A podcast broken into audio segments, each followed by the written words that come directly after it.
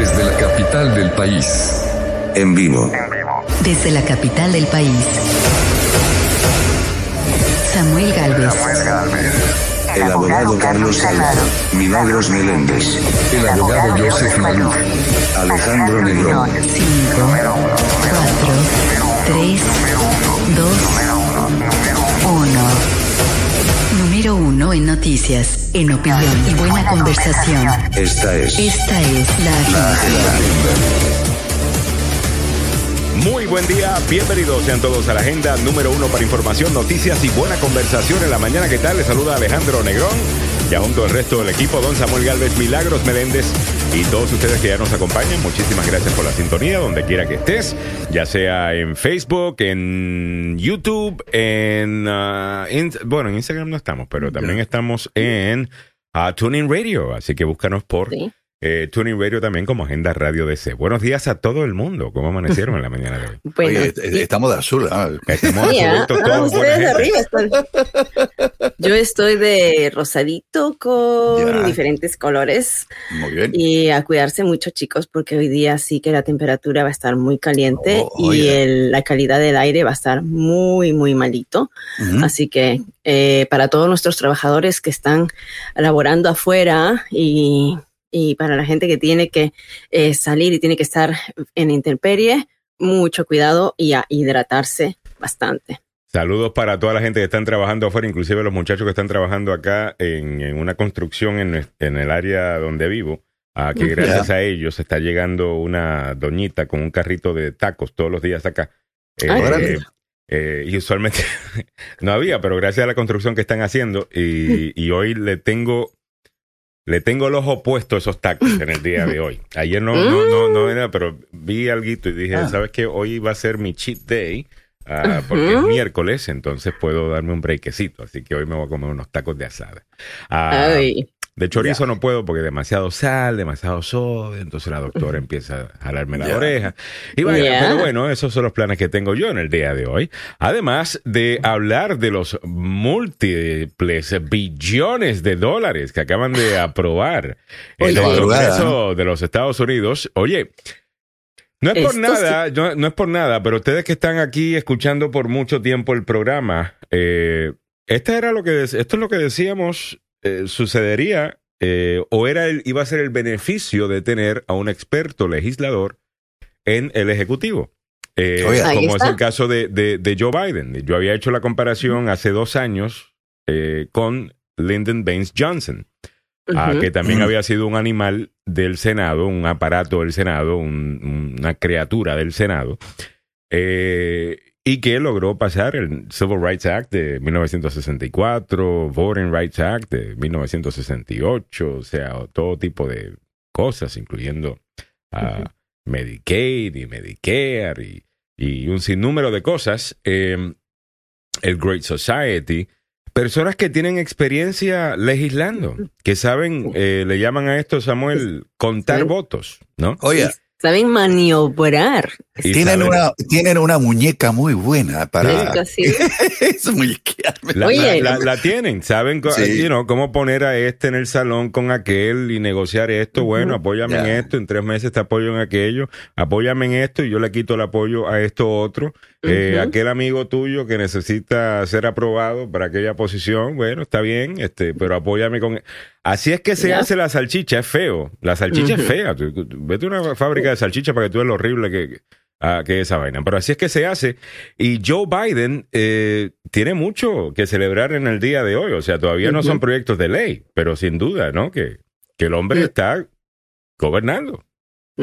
No, definitivamente. O sea, mira, lo que él había propuesto en enero lo está logrando. Él había propuesto 6, o sea, 6 trillones de dólares. Se aprobaron por partes. Ya nosotros aprobamos la primera parte en marzo. Se aprobó eh, el más de 2 dos, dos trillones de dólares o casi 2 trillones de dólares Mm. que de los cuales nos están nos estamos beneficiando, a la gente se está beneficiando en este momento y luego dijo que quería un plan de infraestructura que incluyera gasto social y todo, que era como cuatro millones, Mm. cuatro trillones de O sea, dólares. Siempre disparó más Y arriba entonces, de, del arriba, promedio. y entonces- Sí, de ahí, Como, es súper, como, como le dijeron que no.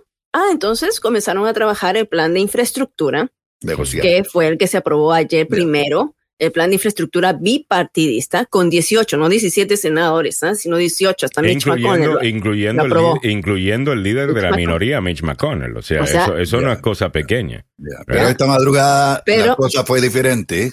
Fueron 50 contra 49 por los 3.5 billones. O sea, Sí, eh, pero, ahí, o sea- por línea partidista, tú. El segundo fue, el fue segundo fue partidista y básicamente lo que van a tratar de hacer ahora es, Ajá. o sea, uno va a ponerle presión al otro, ¿ves? Oye, O sea, está, eh, eh, esto, la estrategia es básicamente esa. Ah, tienes uno bipartidista, eso le va a añadir eh, presión también a los demócratas de la Cámara, ¿no? Que quieren algo más progresista, que quieren el más eh, partidista. Yo realmente estoy, yo creo que yo estoy claro eh, sobre cómo funcionan los demócratas en estas, eh, eh, en estas cosas. Al final del día le tienen miedo a muchas cosas.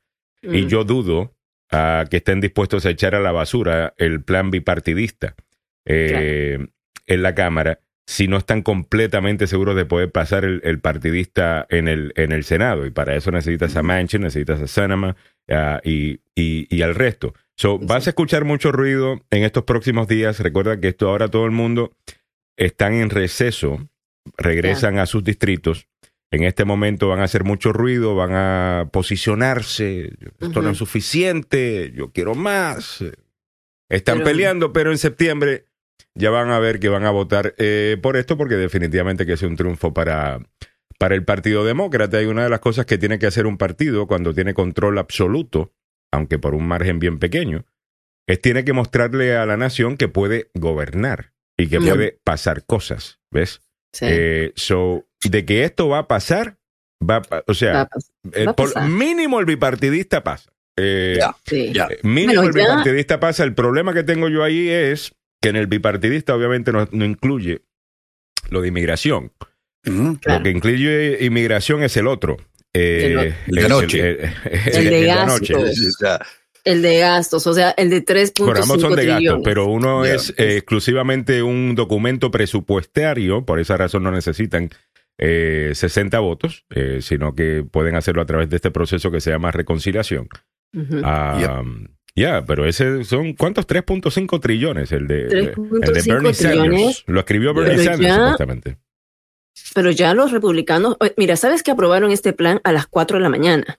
Sí. Porque a las 4 de la madrugada hoy, porque eh, los demócratas habían dicho que no iban a aprobar el bipartidista si es que no permitían que también se debata este otro que era más grande que incluía inmigración. Right. Entonces los tenían así como amañados. Pero no por ya- inmigración, pero no por inmigración, es que ellos No, no, no por inmigración, sino porque es- una reforma de, de educación, una Ujú. reforma de impuestos, trae mucho gasto social. Y al mismo tiempo, Nancy Pelosi dijo que sí podían maniobrar, sí podían lograr debatir estos dos proyectos. Dijo, tráiganlos y nosotros vamos a poderlo debatir, pero Mm. tiene que estar incluido, o sea, tienen que incluirse el, el- este proyecto de gastos, tiene que debatirse ahora. O sea, Mm. se aprobó en la mañana el de 1.2 trillones de dólares, se, se aprobó y entonces el bipartidista y luego pues te- se pusieron pilas y, y le hicieron los republicanos una avalancha de enmiendas. Ahora, en las enmiendas yo estaba tratando de leer, no, no, no pude desglosarlo muy bien, no sé qué enmiendas le hicieron los republicanos y aún así con enmiendas, por supuesto, ah, lo aprobaron con, porque es un plan de gastos y no necesitaban, como dijiste Bien, tú, bien sencillo. Ya. Enmiendas que ellos Ya. sabían, enmiendas, eso es lo que llaman poison pills. O sea, eh, tú le empiezas a meter pastillas de veneno así, pa, pa, a la, pa, pa. a la situación hasta que veamos a ver qué sucede. Eh, eh, deja ver, eh, Sa- eh, Samuel, ¿todo bien?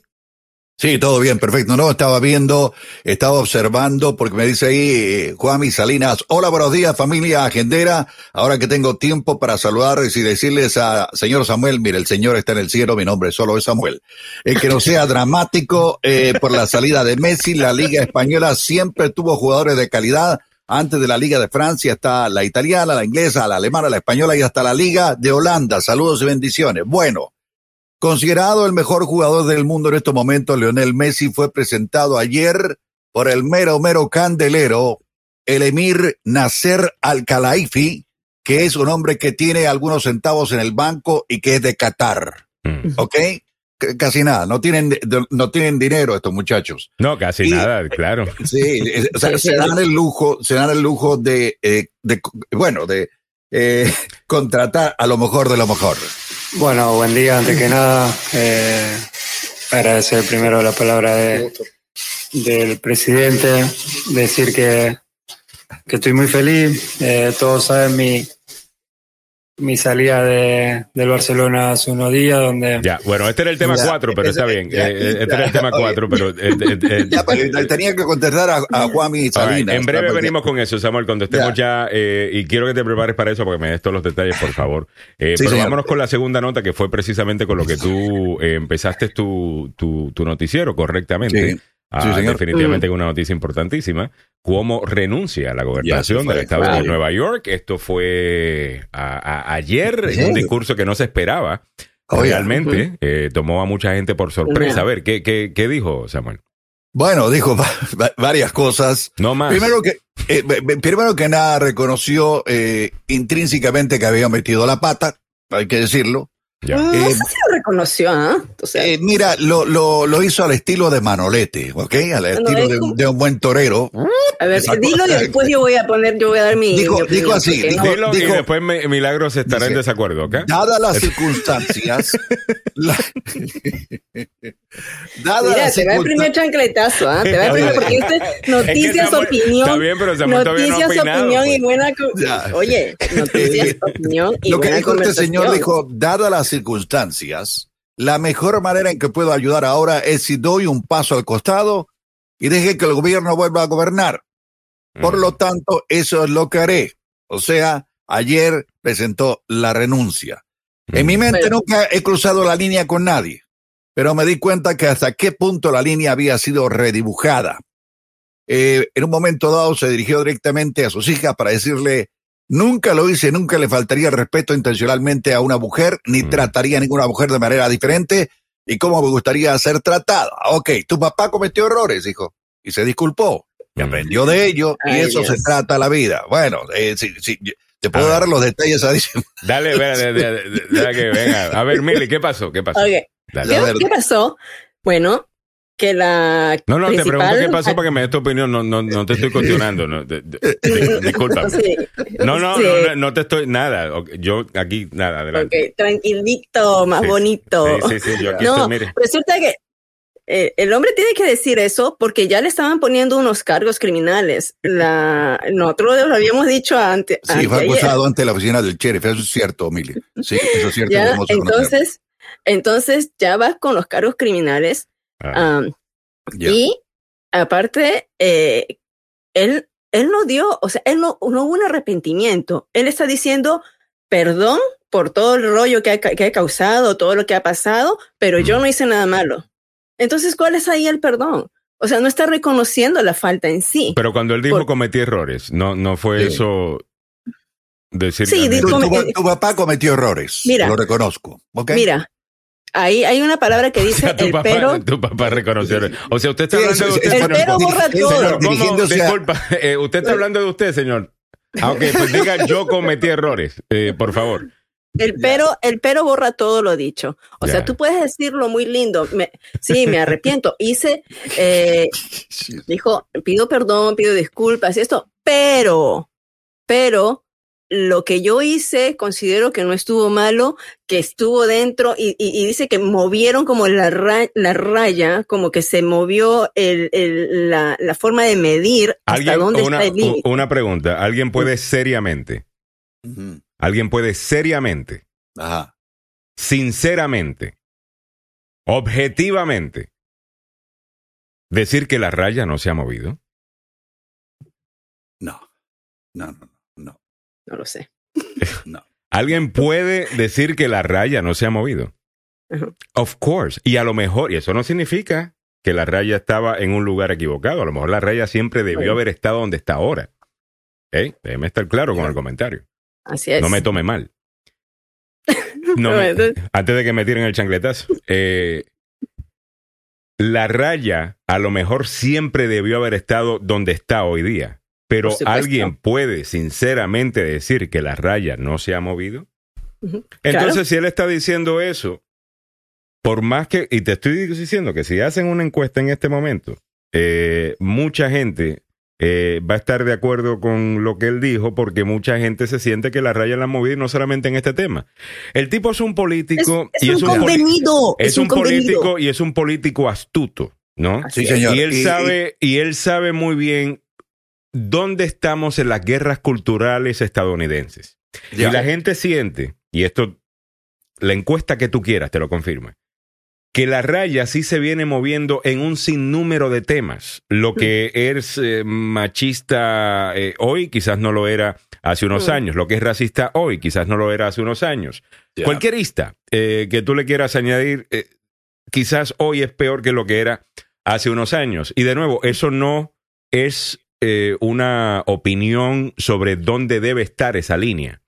A lo mejor la línea siempre debió haber estado donde está hoy día, ¿no? Eh, y, y no soy mujer para, para, para dar una opinión so- so- sobre esto, porque yo si alguien me, me, me hace sentir incómodo, eh, yo siento que yo, yo sé lo que tengo que hacer. Entonces, para una mujer que quizás no, no sienta que, que, que, que puede hacer eso, pues me imagino que debe ser horrible. So, por esa razón te digo, no sé si la línea debió haber siempre estado a donde está hoy día. Pero de que la línea estaba en otro lugar, eso es un hecho, Ya. Sí. ¿o no? Ya. Digo yo. Es cierto. Eh. Pero al final del día, no sé, la- la- los políticos como que no aprenden que las disculpas, Es que aquí, aquí hay dos, como, en dos la, como en la vida, las disculpas se piden de manera completa, tomando total responsabilidad. O Sí, si no, sí, no no. las pidas. No, no.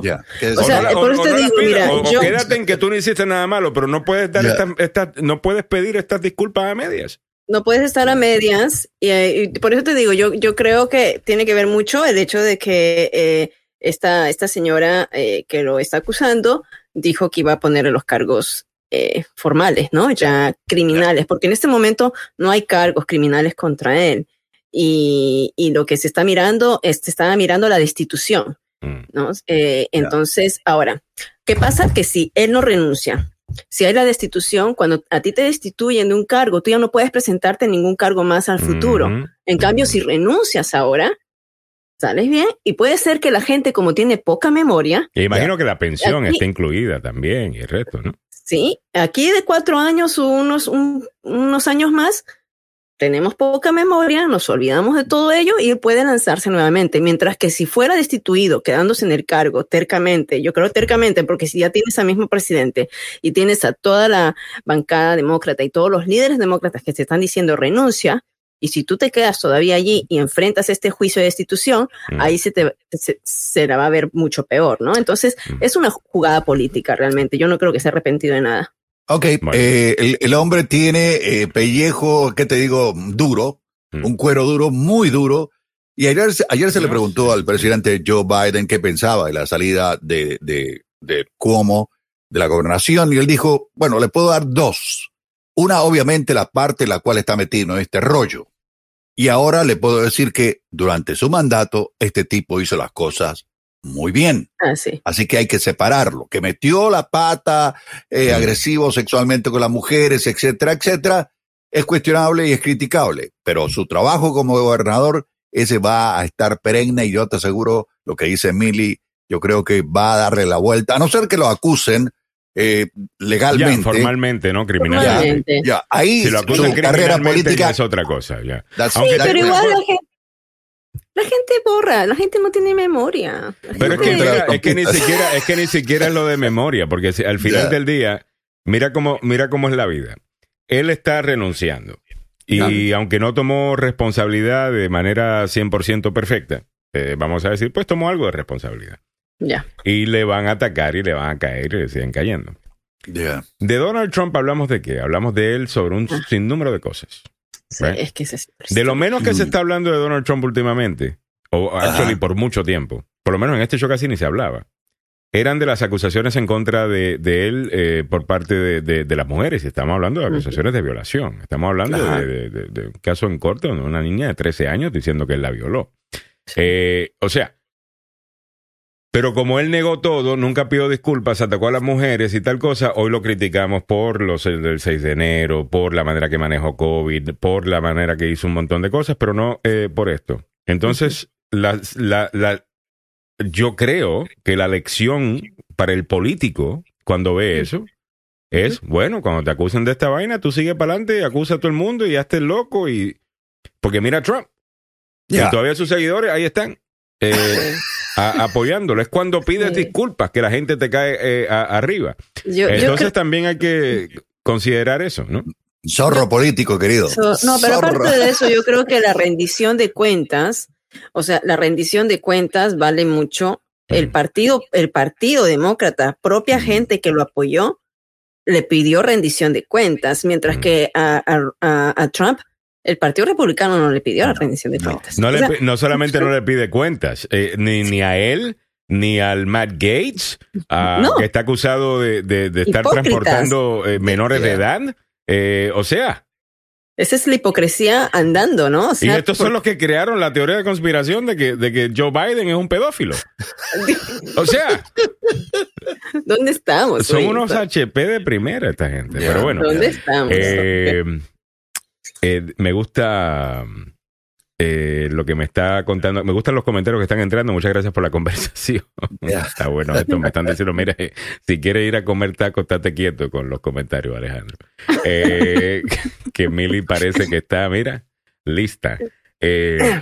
Dice Marisabel Moreno, buenos días. Yesenia Palacio, buenos días. Eh, tranquilo, si quieres ir a la lonchera hoy, dice Edwin López. Rafael eh, Meléndez, desde Puerto Rico. Qué chévere que la tormenta no, no causó pues muchos dolores de cabeza ¿no? ya eh, Ya. para la gente de Puerto Rico, aunque estamos pendientes porque eh, la República Dominicana es próxima, ¿no? Aparentemente, entonces estaremos pendientes de lo que está pasando por allá. Eh, nos dice, fue sin querer queriendo. La defensa del chavo. Eh. Alessandro Monterroso dice, Mili como feminazi. Quiere que se latigue, se arrodille para pedir perdón. Come on. Come on. Ya renunció, es más que suficiente. No, no, no. no. Edwin No López dice, él no cruzó la raya, la raya lo cruzó a él.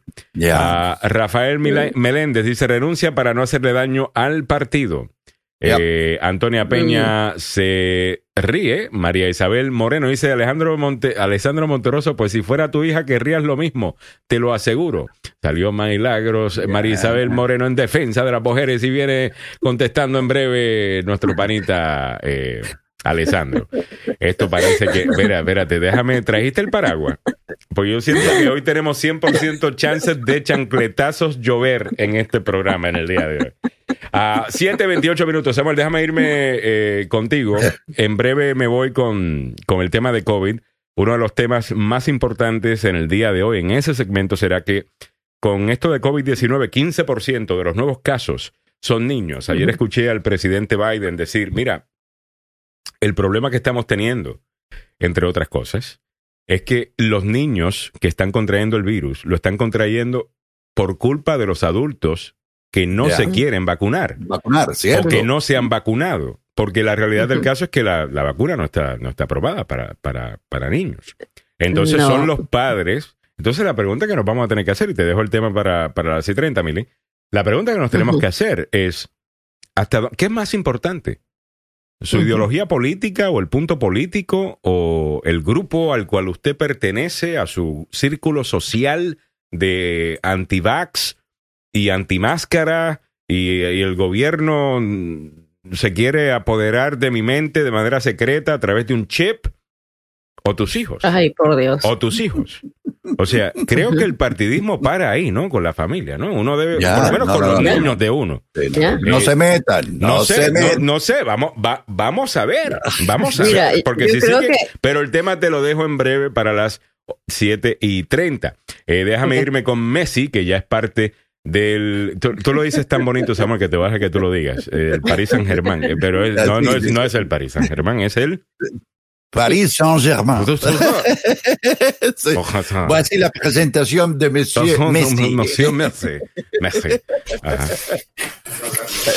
Bueno, Bueno, buen día. Antes que nada, eh, agradecer primero la palabra de, del presidente. se llama Nasser Al-Khalifi de Qatar. Feliz, Eh, eh, son dos añitos mi- de contrato.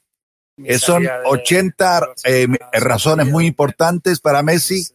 Fue- Imagínate, fue duro 40 al año. Ya. de los grandes y obviamente eh, quedó un mal sabor con el Barcelona y quiero cuestionar lo que decía eh, uno de los oyentes eh, hace algún tiempo. Se quedó unos minutos picado, atrás. Samuel, se quedó Sí, no, no, no, no, ¿sabes por qué? Porque fíjate tú, El que tiene Sí, el micrófono. para, para- para- para que tengan una idea, ESPN eh, hizo un contrato gigantesco con la Liga Española Ya. para pasar los partidos aquí en Estados Unidos.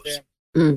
Y eh, la, la, la cadena que tenía los derechos eh, ahora debe estar riéndose a panza doblada, hermano. Porque la salida de Messi de la Liga Española le va a restar audiencia y le va a restar inversión publicitaria a la Liga Española y Mm. va a ver que la cosa no anda bien. Y hay varios, varios clubes en España que están al rojo vivo, no como la, el, el- el programa de televisión, sino al rojo vivo económicamente hablando.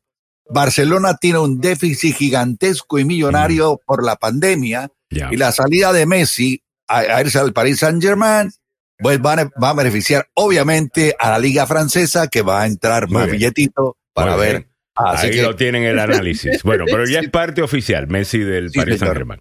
Eh, Sí. Dímelo tú, Samuel, del París. eh, del Paris. Voici monsieur eh, Me- Messi le Paris Saint Germain. Eso. Óigame, y alimentos ultraprocesados representan ahora dos tercios de las calorías en dietas de menores, confirmando que es cierto, lo que consumimos es basura. Eh, y después nos estamos quejando de que no, yo no me quiero poner la vacuna. Ay, Yo Dios. quisiera ir oh a ver la, la dieta de todo, y me incluyo, y me incluyo. O sea, cuando yo digo estas cosas, porque yo digo, las cosas que yo... o sea, algunas veces uno come unas porquerías que uno dice, espérate, imposible, imposible. Mira, que Eh, esto yo sea- siempre tengo una, tengo una frase Mira para ello, eh, eh, Alejandro y Mili. Tengo una frase para ello. Y siempre les he dicho a nivel popular, qué cochinada más rica, Sí. ¿Sí o no? y que hay Ay, poke Dios. rico. sí, qué Eh, cochinada eh, más rica, hermano. Pero, pero bueno, eh, déjame, Oh God. déjame ver eh, rapidito otras cosas. Ah, mira, esto eh, me quiero asegurar de poder hacer. Ah, sí tenemos la entrevista hoy. ¿No? No tenemos entrevista hoy. No, ah, ¿te la este es, puse? pe- disculpe, No, no, este no, el- ese es un este quiz el y también- Exacto, Ah, ok, porque tenemos algo bien chévere. Tenemos algo bien chévere Eh, en breve. Número uno. eh, bueno, do- dos cositas realmente. Hay un tema que es medio controversial eh, acá que estaba leyendo sobre esto, y es que grupos de médicos están recomendando quitar hombre y mujer de los certificados de nacimiento. Mm. Ah, yo realmente quiero entender mejor el tema. Quiero tener una mente abierta con esto. Me parece media tonta la idea, pero según los médicos, aparentemente hay una razón por la cual esto puede ser eh, im- im- importante. So, quiero ver. Eh, voy a, a- a- a aprender eh, mientras eh, la audiencia también va aprendiendo del tema y vamos formando una posición. Además, como saben, se dice que todo está subiendo, que todo está subiendo de precio, que la inflación ahora, ¿es cierto que todo cuesta más ahora? Porque no todo cuesta más ahora, hay algunas cosas que están mejor. Y el, Washington, más. y el Washington Mm. Post, el Washington Post tiene un, Un quiz. es un quiz eh, en donde tú puedes interactuar con el, con, con el quiz y te dice cuando vas contestando cómo Ya. contestó el resto y si estás correcto o no en cuanto al precio de las cosas. Entonces quiero hacer eso con la audiencia en un ratito, así que mantenga la sintonía, así que prepárense que Sí, vamos sí, a, sí. a jugar un ratito aquí en el show. Pero vámonos con... No vale que- hacer cheating, ¿eh? No vale, Ya. no. Ale, antes, antes que pases, por favor, el segmento, este, recién te mandé un cuadrito que está súper interesante. Eh, el más reciente, Sí, el más reciente. ¿Ok? Te acabo de mandar, así que. no lo tengo, negre. No. Mm. No, ¿me lo mandaste por texto o me lo mandaste Sí, por, por email? texto. Por Por texto. texto no hay nada, Texto, por texto. No hay nada, cariño. Ay, ay, ay. Chulo Entonces, vamos a ver. Espérate, chulería. Sí, Vamos sí, a ver. sí, Ahí sí. dices, ¿cómo te llamas? Eh, Alejandro. sí. Tu tormento, me dicen. Ah, de, de- creo que es el, el- Así me llamas, así me llamas en, en tu teléfono celular. Eh, ni quieren preguntar cómo le llamo yo a ella. Eh, Ya. 734, No, no, no. 734, mire, dice, no, no, no, no. no, Dice, no, ya, no, no. El, el segmento. Entonces el ya, ¿eh? segmento. Ok.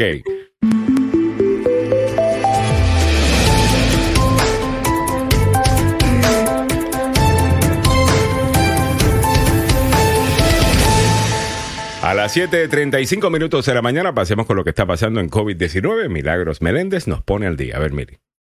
Gracias, Alejandro. Hoy, miércoles 11 de agosto de 2021, el 15% de los nuevos contagios de COVID-19 son niños. Ayer la Asociación de Pediatría de los Estados Unidos dijo que cerca de 94 mil infecciones eh, de menores de 18 años se han producido en apenas una semana. Esta eh, ya la pandemia está impactando a los menores, a los niños, de una manera eh, desproporcional, mientras que en los primeros días de la, de la epidemia, en el, el, año pasado, entre marzo abril de 2020, los niños se decía que eran los menos impactados y no desarrollaban la enfermedad como los mayores, tenían pocos síntomas. Con Delta, Delta vino a cambiar toda la situación. En este momento eh, se está prestando atención a lo que está pasando con los menores mientras que están abriendo las escuelas. Ya eh, la, las escuelas han, han anunciado en, en otros, en varios estados ya hay una reapertura de escuelas y como hemos visto, hay la polémica del uso de las mascarillas, si es que si se les va a dejar usar las mascarillas, y es que inclu, incluso en Florida hay una amenaza para retener los salarios de los funcionarios que aprueben el uso de la mascarilla. Esta es una medida que ayer la estábamos comentando, hoy la volvemos a enfatizar. El gobernador de Florida, Ron DeSantis, uh, está en contra de las órdenes del uso de mascarillas. Su oficina dijo que la Junta de Educación Estatal podría tomar medidas para retener los salarios de los superintendentes y miembros de la Junta Escolar que ignoren el decreto del gobernador que es que no se le debe obligar a las organizaciones, a las, a, a las escuelas u organizaciones que los, que los niños se pongan la mascarilla, que los padres deben tener la libertad. Pues, si yo Sí, soy creo, madre. creo que también va a poner una multa a abusos que utilicen tanques de oxígeno cuando estén buceando. O sea, es- el, el- Aquí hay- el aquí punto hay- es hay- matar más gente. Ahí está, Ron DeSantis. Aquí hay dos simios, dos simios que tienen un eh, poder enorme y que hay algunos cuestionamientos en contra de ellos. Bueno. Uno es uno- el orangután de la Florida y el otro es el chimpancé de Texas. Son los dos simios. Eh, no, no, en serio, hermano, son, están actuando como animales. vamos a ponerle nombre al, al- al- al- Ay, orangután de Florida y al chimpancé de Texas. de la- de- Tenemos que ponerle un nombre buena gente. Pero, pero es que yo no coincido. Están viendo que se están muriendo niños, que están muriendo gente. Están eh, en Texas hay una limitación de eh, salas de emergencia por parte de este chimpancé que está en Austin y que Oh no my lo- God, Samuel. Pero usted es cierto, mujer. No, no, sí, Imagina, sí, sí. no, solo, solo, solo le voy a decir a usted que tiene un niño de cuatro o cinco años. Imagínese usted que se contagia con la, la variante delta del coronavirus y se le muere.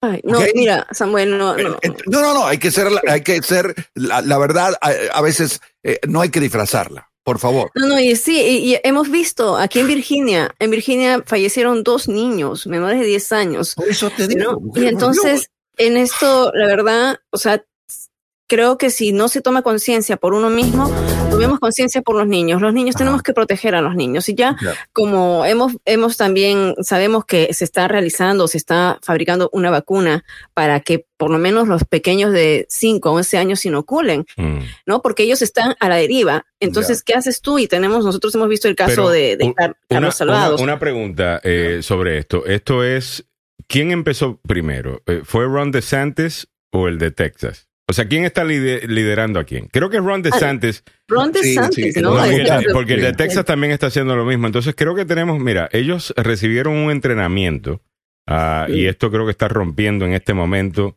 ah, no sé si es el New York Times eh, o lo que sea. Y fue una conferencia que hace poco se llevó a cabo ah, en donde recibieron el entrenamiento de, de cómo hacer todas estas medidas de COVID que ellos que son tan controversiales, ¿no? Y aquí Ujú. los tenemos. Eh, aquí ves, eh, ahí está. eh, eh, este, Sí, este el, es más grande, el más grande se llama Sí. Ron DeSantis. Este es Ron DeSantis aquí entrenando al, Ay, a, por Dios. a Greg Abbott de, de Yeah. Texas. Eh, obviamente esto fue en el momento que le dice, mira, Mira. si es que se hace esto, mire. Ya, Eh, ya. Me imagino mira, que le hiciste el pie, le da un besito. Ahí está. Ya. Sí. Eh, es, es Voy a editar todo esto, ¿no? Cuando haga el segmento de COVID, porque cuando lo ponga en YouTube o lo ponga en mis redes. A la este, gente le gusta. Sí, Eh, sí, bueno. a la gente No, le pero- gusta. Bueno, bueno, Mira, pero sigamos, chicos, porque tengo. Brutus y Tontín me gustan. Me Ya, gustan. sí. Brutus y No, Tontín. yo- Brutus y Chita le podría yo. Brutus y Chita. Brutus de Santis y Ok, chicos. Chita Abbott. Mira, a mí Ah. eh, me parece que lo que lo que eh, realizan es una sandez, es algo eh, no, no, no, no ridículo, sino que es un atentado contra la vida de la, de la gente y, contra, y sobre todo en este momento con- contra la vida de los niños que, que quieran emitir esas, esos decretos, o bueno, que ya decretaron ellos, pero Mm. en el caso de Dallas, en el caso de Texas, por ejemplo, el- la, la jurisdicción de Dallas se han revelado y han dicho que aún así van a pasar por encima del decreto y están obligando a Mm. que los niños se pongan su, la mascarilla cuando vayan a la escuela. O sea, estamos Claro. hablando de salvar vidas, ¿no? En este caso. Y como dije, o sea, ya la vacuna puede estar viniendo en septiembre, según anunció, ahora estaba anunciando uno de los oficiales en, en, en Richmond, en Virginia, que eh, se podría, eh, podrían ser elegibles eh, estos men- los menores de 5 a 11 años. Esa es una esperanza, ¿no? Ah, mientras que, si nos vamos al ámbito local, igualmente, eh, mm, Samuel, tú dijiste la nota de que ya de, el Distrito de Columbia estará exigiendo la vacuna contra el COVID-19 Es correcto. ah, o Sí. pruebas a sus empleados. Lo habíamos Ajá. anunciado porque ya Virginia lo dijo, después también Maryland, todos se han puesto en la misma línea de que los mm, aquellos eh, empleados del gobierno pues tienen que inocularse de otra manera no La van a orden poder que se aplica es a todos los empleados y contratistas de la ciudad, incluidos profesores, oficiales de la policía, trabajadores de saneamiento, requieren que estén completamente vacunados antes del 19 de septiembre o que se realicen pruebas semanales para saber si tienen o no la- la- el problema con el coronavirus. Los empleados que llenen las vacantes que se publicaron después del 13 de agosto. Deberán vacunarse por lo menos para que tengan eh, una cuestión eh, ya segura. Aquellos que tienen obse- eh, objeciones médicas y religiosas, eso tendrían que hacerse pruebas semanales. Pero la orden no se aplicará a los profesores y al personal de las escuelas autónomas que son financiadas con fondos públicos, o sea, las semi-privadas, charter, las ¿no? charter, Las correcto. escuelas charters. Claro, a mí eh, no me gusta eso.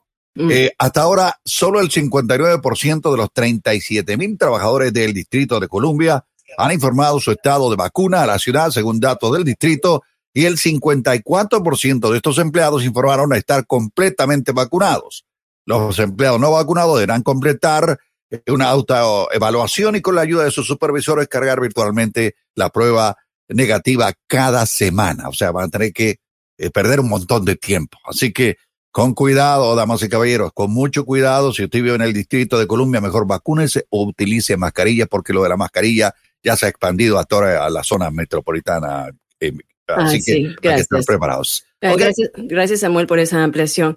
Y ayer estaba circulando, no sé si vieron ustedes, la radiografía de los pulmones de personas que están vacunadas y las no vacunadas que contraen el COVID-19. Esto lo hizo un, un doctor eh, que comenzó a hacer pública estas radiografías y quisiera yo eh, presentarlas. Alejandro. Ya. Ah. Me avisas cuando la tengas porque no estoy mirando el... eh, ya, ya te lo puse para compartir. ade- Adelante. Entonces, miren, eh, lo que dicen es la, la radiografía. Cuando vayan a ver ustedes la diferencia, según lo que dice el, el doctor, eh, es increíble. Este doctor evaluó estas ambas radiografías. Miren la de la izquierda, ¿no? El doctor Tim Morris es un especialista en pulmones y en terapia intensiva de la Universidad de San Diego. Dijo que no es necesaria una capacitación técnica para ver la diferencia en la izquierda, que están los pulmones de una persona vacunada, contra el de la derecha, que es la, la- la no vacunada. Entonces, que se va a ver que en la izquierda eh, eh, están las áreas, pero están abiertas. eh, de- o sea, que, que los pulmones pueden eh, estar, están dentro de todo, no están tan dañados. Y en el otro lado vamos a ver como manchas y, y, y pero Va- no vamos me a ver el deja, no me deja. Sí. A ver, Ah, ok, entonces listo. lo sacamos Sí, entonces. sí. No, no, no, no, no, aquí estoy, aquí estoy. A ver, Te voy a echa- ponerle clic. échalo, a caminar, ahora sí. Ah, mira, la diferencia es enorme, tú. El... Válgame Dios. Oh, my God. O sea, en la so que esa es está la la- diferencia de estar Ya. o no vacunado. O sea, ambas, a- ambos sets de pulmones eh, tuvieron Ya. COVID. O sea, este las eh, personas ambas tuvieron, fueron víctimas de COVID. Sí, ambos, ambos. Pero uno está vacunado, el otro no. Así es. Y entonces te, te, te, te dan eh, el, O sea, lo que nos vienen diciendo de pues, que, incluso, ¿no? que incluso si te da COVID después de estar vacunado, eventualmente va a ser mucho...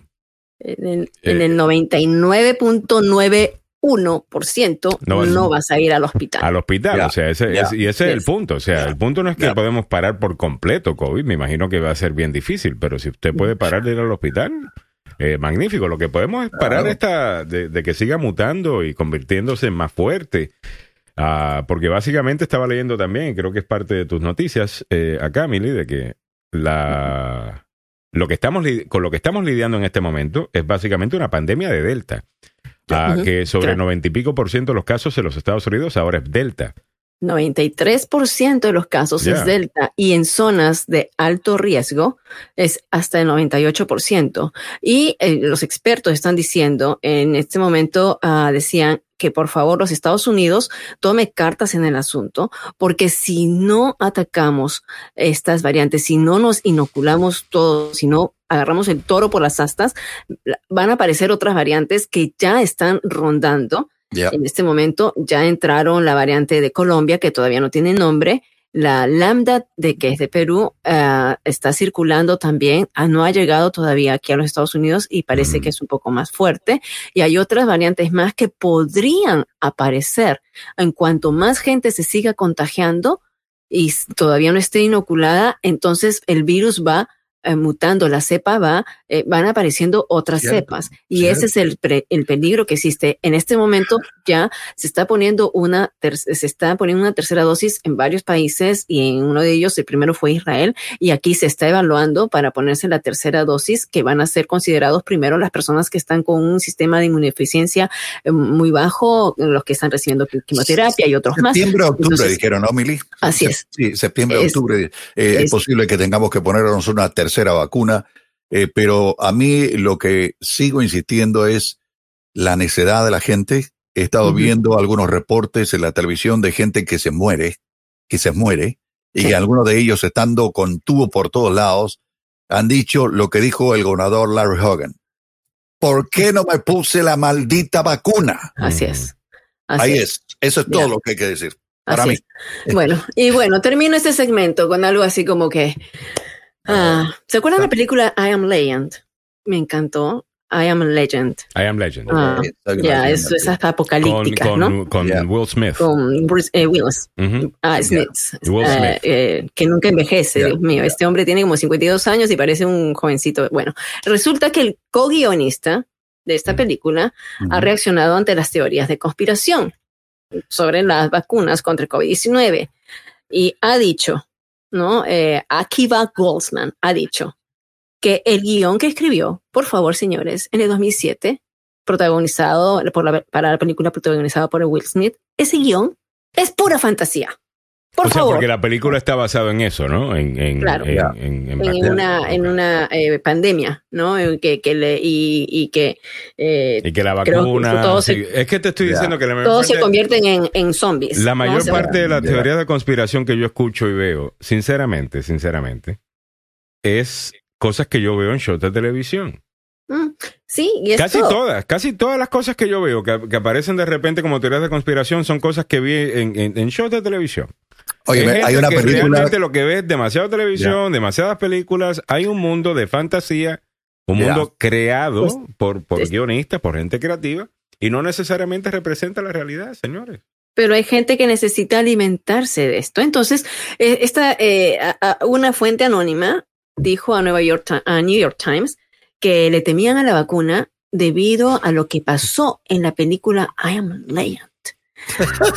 Entonces, Mira, lo, lo- porque lo más cercano a lo que ocurre ahora está en la película que se llama Contagio. No Y sé me- si la vieron. Y ahora Sí. Rafael Meléndez dice, la película está atemperada en el 2020.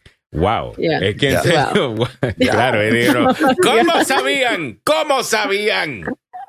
Ya, Pero imagínate, bueno, el guionista dijo, por favor, no, no, lo que escribí vino de pura fantasía. Ajá. Y bueno, con pura y fantasía y todo esto y, y tomando un poquito más jocoso, pero la verdad es que la gente está muriendo hoy, fallecieron, el día de ayer fallecieron 818 personas. Este número no lo habíamos visto desde hace meses. Repítelo, por favor. pero fuerte. 818 personas fallecieron el día de ayer a causa de COVID-19 y según estudios, de esas 818 personas, 99.6% son personas que no se vacunaron. Mientras que los casos, los contagios llegaron al día de ayer a 107 mil. Bajaron de lo que fue el lunes, era 180 mil, que son números muy, muy altos. Yo hice una comparación y lo voy a publicar, que en junio, en junio, el 30 de junio decíamos que eran 10 mil casos. 30 de junio, es aquí nada más. Y esto es lo que está ocurriendo, chicos. Bueno, este segmento ha sido traído a usted gracias al doctor Fabián Sandoval. El doctor Fabián Sandoval, quien dirige la clínica y Centro de Investigación Emerson en Washington, D.C., tiene varios programas de varios estudios clínicos para eh, la eh, salida de medicamentos a beneficio de todos, pero que eh, se requiere que la comunidad latina participe en estos estudios para que veamos si son efectivos estos medicamentos o no en nuestra comunidad también. Y eh, no solamente hay estos estudios clínicos, sino también hay atención médica en la clínica y el Centro de Investigación Emerson. Pero les doy algunos de estas muestras de trabajos que se están haciendo, medicamentos que se están probando en mm, personas que tienen problemas de, de diabetes y que no están usando eh, todavía insulina, inconti- tienen problemas de incontinencia urinaria, infección urinaria, eh, eh, enfermedades venéreas y también problemas lumbares, entre otros, pueden beneficiarse llamando al 202 239-0777. 202-239-0777.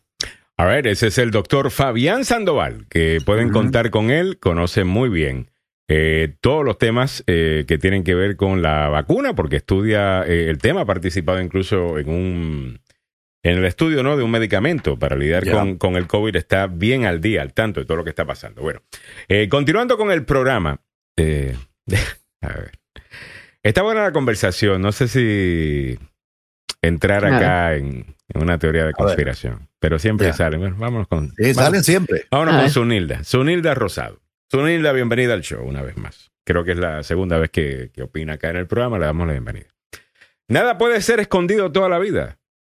Al mucho de. Hay, hay mucho despierto. Miren al pedófilo demócrata. Fíjate, Sunilda, que.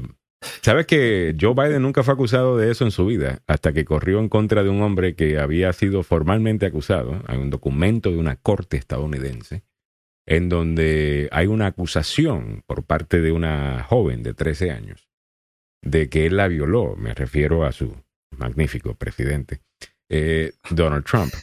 Ya.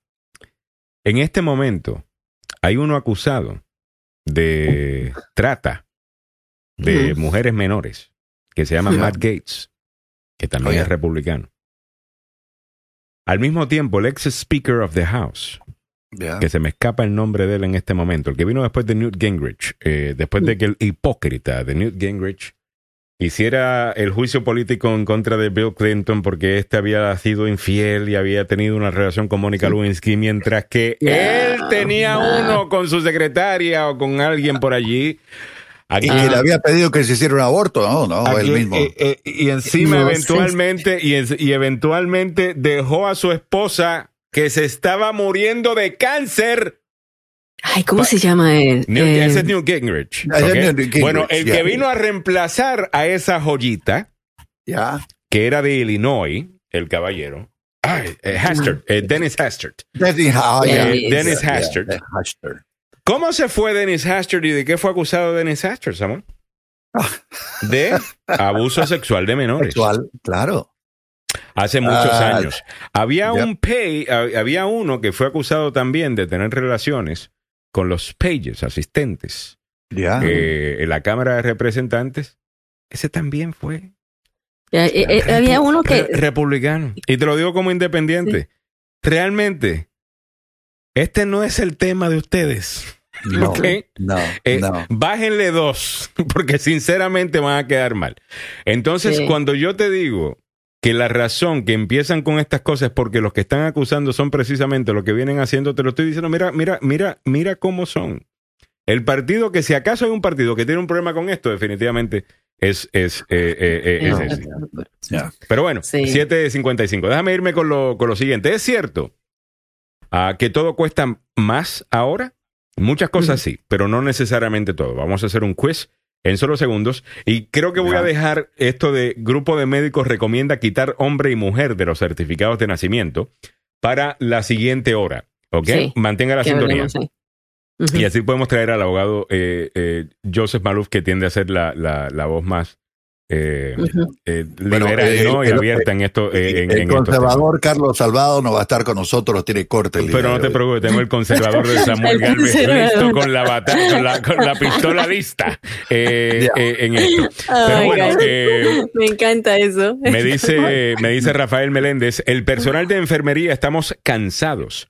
Eh, Merlín Fajardo dice, hola, dice mi amiga que no se pone porque todas las personas se han vacunado, se enfermaron, que las vacunas están hechas de monos y cerdos, Ajá. que por eso ya no se vacunan. Ay, Dios. Ay, Dios, Ay, ay, no. Dios. ¿Sabes qué? Hay, otro grupo. guys, espérate, Ya, ya, solamente estaba sigamos, viendo porque sigamos. tenemos- te- tengo que hacer esto. Ok. Eh, vámonos con el, el, el Quiz. quiz. Eh, me, parece, me, me pareció muy interesante. Milly y yo lo hicimos ayer ah, en, en el website de, The Washington, Post. cuando estábamos preparando el show. En la, en la tarde de ayer, y me pareció muy interesante y por esa razón lo quería traer, pero quería que fuese así como interactivo con Sí, la contesten. audiencia. Entonces, que ustedes vayan contestando las preguntas. Déjame, ya lo encontré, lo voy a. Sí, ahí te lo puse. Y Ya. yo lo voy aquí a compartir rapidito. Eh, ahí está. Eh, no Vamos a tengo que compartir audio. Ok. Does everything really cost more? ¿Realmente todo cuesta más? Toma nuestro quiz de inflación y te enteras. Eh, y esto muy está bien. muy interesante. Ok, so aquí te hace la pregunta. La gasolina. Dice, en junio 2021, un galón de eh, gasolina regular sin plomo, que ya es casi todo, ¿no? Siempre está siempre. Ya nunca uno pide con plomo sin plomo. eh, No, pero no, bueno, sin plomo. cuesta en promedio 3 dólares 15 centavos hoy día. Junio Ajá. 2021, los Estados Unidos. Ya. ¿Cuánto costó en junio 2019? No se vale ir a Google. ¿Ok? Ajá. La respuesta Ya. la necesito ya. Rápido. Samuel, Ya, dame la rápido, tuya. Samuel, rápido. dame la respuesta. Eh, eh, costaba más barata, ¿qué te digo? Dame un- dos, dos algo. eh, ¿qué te digo? 260, 250 por ahí. 260, A ver. dice Samuel. Lo vamos a poner aquí en 260. Yo no Ya. puedo jugar porque si no, I'm cheating. Ya, ok. Eh, di- y el actual es 283. Estás cerca, Samuel. Pero llegaste 43% mejor que, que, eh, a ver, you came closer than 43% of readers. Mira, Que 43% Cojú te dijo oyentes. 2.15. Yo te digo Ya. quiénes van diciendo. Cojú te dijo 2.15, Miguel Ángel 2.85. Ah, Miguel Ángel estuvo cerca. do- Miguel Ángel le dio Ya. casi en el clavo. Claro. Casi, 2.15 casi, por dos centavos. All right, muy, Muy bien. bien. Vamos con la Ya, siguiente. va ganando Miguel Ángel, un punto. Ok, Dale. realmente han subido los precios en los últimos años, como sabemos, y el promedio ha sido un 11.3%. Ah, digo, perdón, el one year inflation, disculpen que me estoy enredando, pero de manera magnífica. Eh, inflación de un año fue 46.4%. Esto debido a la gran demanda después de que se abrió la, la, Ya. la, la- la economía. También que lo estamos comparando cuando la economía estaba ¿Se recuerdan cuando pasó aquel problemita con los con el petróleo que bajó a casi cero? Ya. Porque nadie estaba Claro. comprando petróleo tal cosa. Claro, Bueno, eso si lo- plena si- pandemia. bueno, si lo vamos a comparar con eso, pues obviamente hay mucha inflación. A ver, Ya. ¿qué- ¿a cuánto le gusta el pollo? ¿Te gusta el chicken? ¿Te gusta el Oh, pollo? ya, a mí, sí, a Claro, mí sí, me a fascina mí el pollo. A ver, Le junio- saca, le saca el pellejo y solo Vámonos, la vámonos, carnita ya. y Chicos, queda un minuto. Vamos, vamos a hacer Ok, pick. una, una libra de pollo, una libra de boneless, skinless chicken, eh, de, de- de pechuga de pollo. ya. En junio 2021, 3 dólares 35 centavos. ¿Cuánto costó en junio 2019? A ver, a ver. Tan, tan, tan. A ver. ¿Quién contesta? ¿Quién A contesta? Como 220 más o menos. Samuel dice 220. 2.20. Voy a A esperar la ver. respuesta de un Yo digo, oyente. 12, yo digo como 270. 270. 270, Ajá, y 220. los oyentes. Ah, Nancy dice 220. A ver, igual que 220, Samuel. 220 Ok. demasiado bajo, no me 220. da, me da entre 268 y 42. Yo digo, Oh, Edwin dice 1.99. No, es más de 260. yo digo 290 y pico. a ver. Miguel Ángel. Sosa 258. Yo voy a poner 290. A ver. Yo voy a poner 2.70. menos de eso. Mira, ¿no? 13.8. Eh, 3.8, Oh, nadie ganó. con 8 centavos. O sea, para que vean, para que vean, eh, estamos eh, definitivamente en inflación, pero como se están no dando tanto. cuenta, Mm. No se nosotros... están clavando de a poquito, hermano. Está bien, pero No. como te estás dando cuenta, la gente está No es asumiendo que la inflación es mucho peor. Es lo que yo No, estoy- me no. estoy dando cuenta. Sí, de, vámonos, lo que, vámonos. de lo que realmente, de lo que realmente es. Eh, Sí. eh, A ver, vámonos ahora con- Ok, la, la renta. Junio 2021. Oh. Eh, dice que la renta promedio es 1.799. ¿Cuánto costaba la renta en junio 2019? La Tiene que ser renta. más de 1439. eh, Tiene más que ser mil- entre como- 1.439 y Como 2.159. 1500 más o menos. 1500 digo yo. Yo digo 1500. 1600. Yo digo 1600. Yo estoy con Ok. Samuel. Me voy a ir con, con, con 1.500. Eh, 1500. yo me iría un poquito más, pero Yo, vámonos, 1600. vámonos con 1.500. 1350 dice Cojute. No, muy bajo, Cojute. A ver, dale. 1.712. 700. Gané yo. Eh, Ah, me- 1712. Viste, que hay inflación, no tanto como pensamos. La carne, La vámonos carne, con la carne. Junio Yo no 2021, una libra de carne costaba 4 Como dólares 87. carne. Como carne muy de vez en cuando, porque Uy, Alejandro la se carne roja, eh, te Ok, quedaste eh, frisado, ¿vale? Ver, en junio, en junio de 2021, eh, la libra estaba 4.81 según promedio, 87. Ya. Ya. Eh, ¿Cuánto estaba en junio de 2019? Empieza con 3.90, o sea, más de 3.90. Ya, Ah, Cojute 395 dice digo yo. seis, eh, dice que es mayor. Ah, tres, yo pienso que es 3, yo pienso que es 4. Ya. Ah, Ok, ver, dame eh, un oyente, dame un oyente. A ver, ¿cuánto dice ver, que la Cojute dice 6, Cojute dice 6. Cojute dice No, 6. ya. Sí, pero Ya. no, ya. Te Cojute. Estaba más filete, caro. hermano. Ah, Nancy Cojute- dice 4. Oye, Cojute, yo sé que tú eres rebelde, pero tiene que ser entre los parámetros establecidos. O sea, 3 Nancy no- dice 4. 4, 4, Nancy. Ok, vámonos con Nancy, que dice 4. 4, ella está eh, bastante cerca. Oh. Eh, Oh, mira, Shirley. te dijo más del 4.19. 60% de los lectores. Ah, Ya. son 4, 4, 420. Eh, muy Ah, bien, pero sí ha, eh, sí ha bajado. Vámonos a la ropa, la ropa, Ale. Ale. Espérate, dame un segundito, Militi. Ya, un segundito. son Eh, las eh, yo, yo, yo entiendo, mi amorcito, pero ya yo voy. Eh, one year inflation. Ok, ok, Eh, dale. eh, porque también creo, el punto de hacer el segmento es también informar. Eh, la Ya. carne ha bajado en precio. 8%. Dale. 8.4% Me en- gusta, me en- gusta, me gusta. en, me gusta. en- en un año. Ahora, con la ropa, aquí yo creo, aquí es donde yo fallé, pero mira, de manera tremenda. Aquí definitivamente que la cosa está, es, es distinta. En el verano, un jacket, un sports jacket, o sea, un gabán, eh, cuesta Ya. promedio 230 dólares ah, en cualquier eh, website de, de- de comercio online. Ya. ¿Cuánto costaba en junio de 2019, Samuel? ¿Más o menos que los 230 que cuesta hoy día? ¿Más o menos?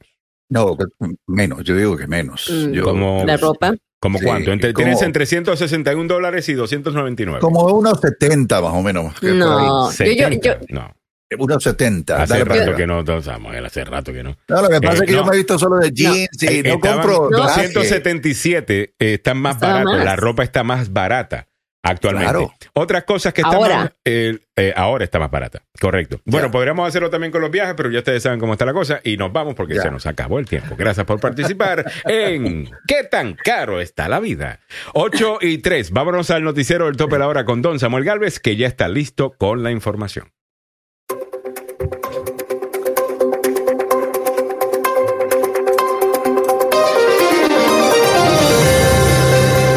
Los demócratas en el Senado adoptaron esta madrugada un amplio presupuesto de 3.5 billones de dólares que abre la puerta a reforma de salud, educación e impuestos y que acerca un paso más al objetivo principal de Joe Biden. En nuestra zona metropolitana lo hemos dicho un montón de veces con el abogado Joseph Malouf. Recuerde que atrás a veces lleva un niño. Ayer un niño murió después de ser dejado en un vehículo bajo un intenso calor. Esto ocurrió en el condado de Fairfax. En nuestra América Latina, el presidente de México, Andrés Manuel López Obrador, garantizó la protección a una periodista amenazada por un cártel de narcotráfico. Muy buenos días, le saluda Samuel Galvez y aquí el detalle de la información. Ahora, después de que el Senado avanzara en un proyecto bipartidista para mejorar la infraestructura de este país, los demócratas avanzaron de forma independiente en un segundo frente, la adopción de un presupuesto de 3.5 billones que podría permitir cambios radicales en las leyes de atención médica, educación e impuestos del país. La votación fue por la vía partidista. 50-49 se produjo en la madrugada de hoy, después de que legisladores discutieron en un debate maratónico sobre el aumento considerable del presupuesto en el gasto y sus posibles implicaciones en el déficit federal. Lo que me avergüenza es escuchar a los republicanos decir que el déficit cuando el mayor de los déficits lo han impuesto ellos. En nuestra zona metropolitana, un niño murió después de ser encontrado inconsciente en un vehículo en el condado de Fairfax. Había, había sido dejado bajo un intenso calor. Las autoridades en el condado dijeron que los equipos del cuerpo de bomberos y rescate llegaron a la escena en Grey Forks Drive en Springfield alrededor de las 3 y 27 eh, de la tarde. El niño fue llevado de urgencia al local antes de ser declarado fallecido. No se ha dicho cuánto tiempo estuvo el menor en el vehículo, ni han indicado si se presentarán cargos a los progenitores. En nuestra América Latina, el expresidente brasileño Luis Ignacio Lula da Silva acusó al Jair Bolsonaro de emular a Donald Trump en un intento por generar confusión y cuestionar el actual sistema de voto electrónico. No es el único. El presidente de México, Andrés Manuel López Obrador, Hablando de amenazas, expresó su solidaridad y garantizó protección a la periodista Azucena Oresti tras las amenazas recibidas por parte del grupo armado que dijo formar parte del llamado cártel de Jalisco Nueva Generación.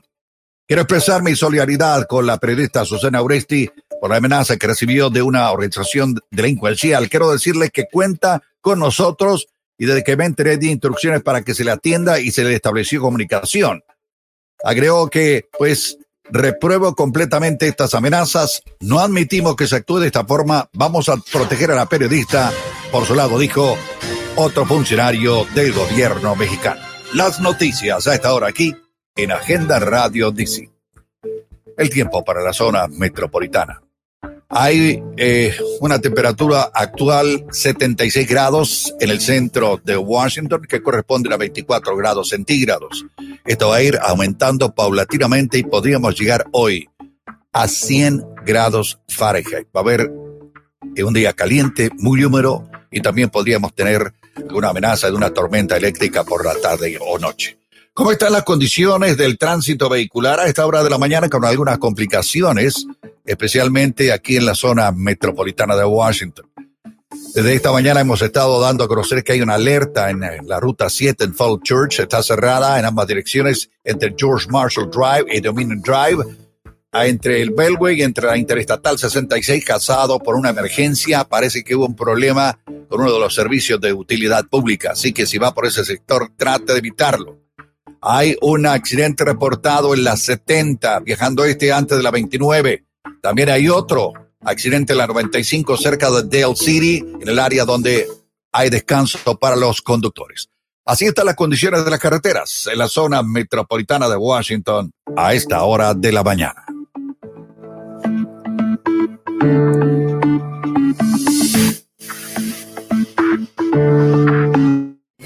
Desde la capital del país. En vivo. Desde la capital del país. El abogado Carlos Salado. Milagros Meléndez. El abogado Joseph Maluf. Alejandro Negrón. 5, 4, 3, 2, 1. Número 1 en noticias, en opinión y buena conversación. Esta es Esta es la la agenda. Muy buen día, bienvenidos sean todos a la agenda número uno para información, noticias y buena conversación en la mañana. ¿Qué tal? Les saluda Alejandro Negrón, ya junto a don Samuel Galvez. Milagros Menéndez ya está con nosotros también, el abogado Joseph Aluf, en un día bastante ocupado para todos nosotros acá porque hay mucha noticia que comentar en el día de hoy, incluyendo el Congreso de los Estados Unidos está aparentemente funcionando. Eh, abogado Joseph Maluf, hay legislación que están pasando, hay bipartidismo, hay demócratas votando con republicanos y viceversa. ¿Qué es esto? No sé, ¿Qué es? cogió un, un, un amendment 99 votos a favor, cero en contra.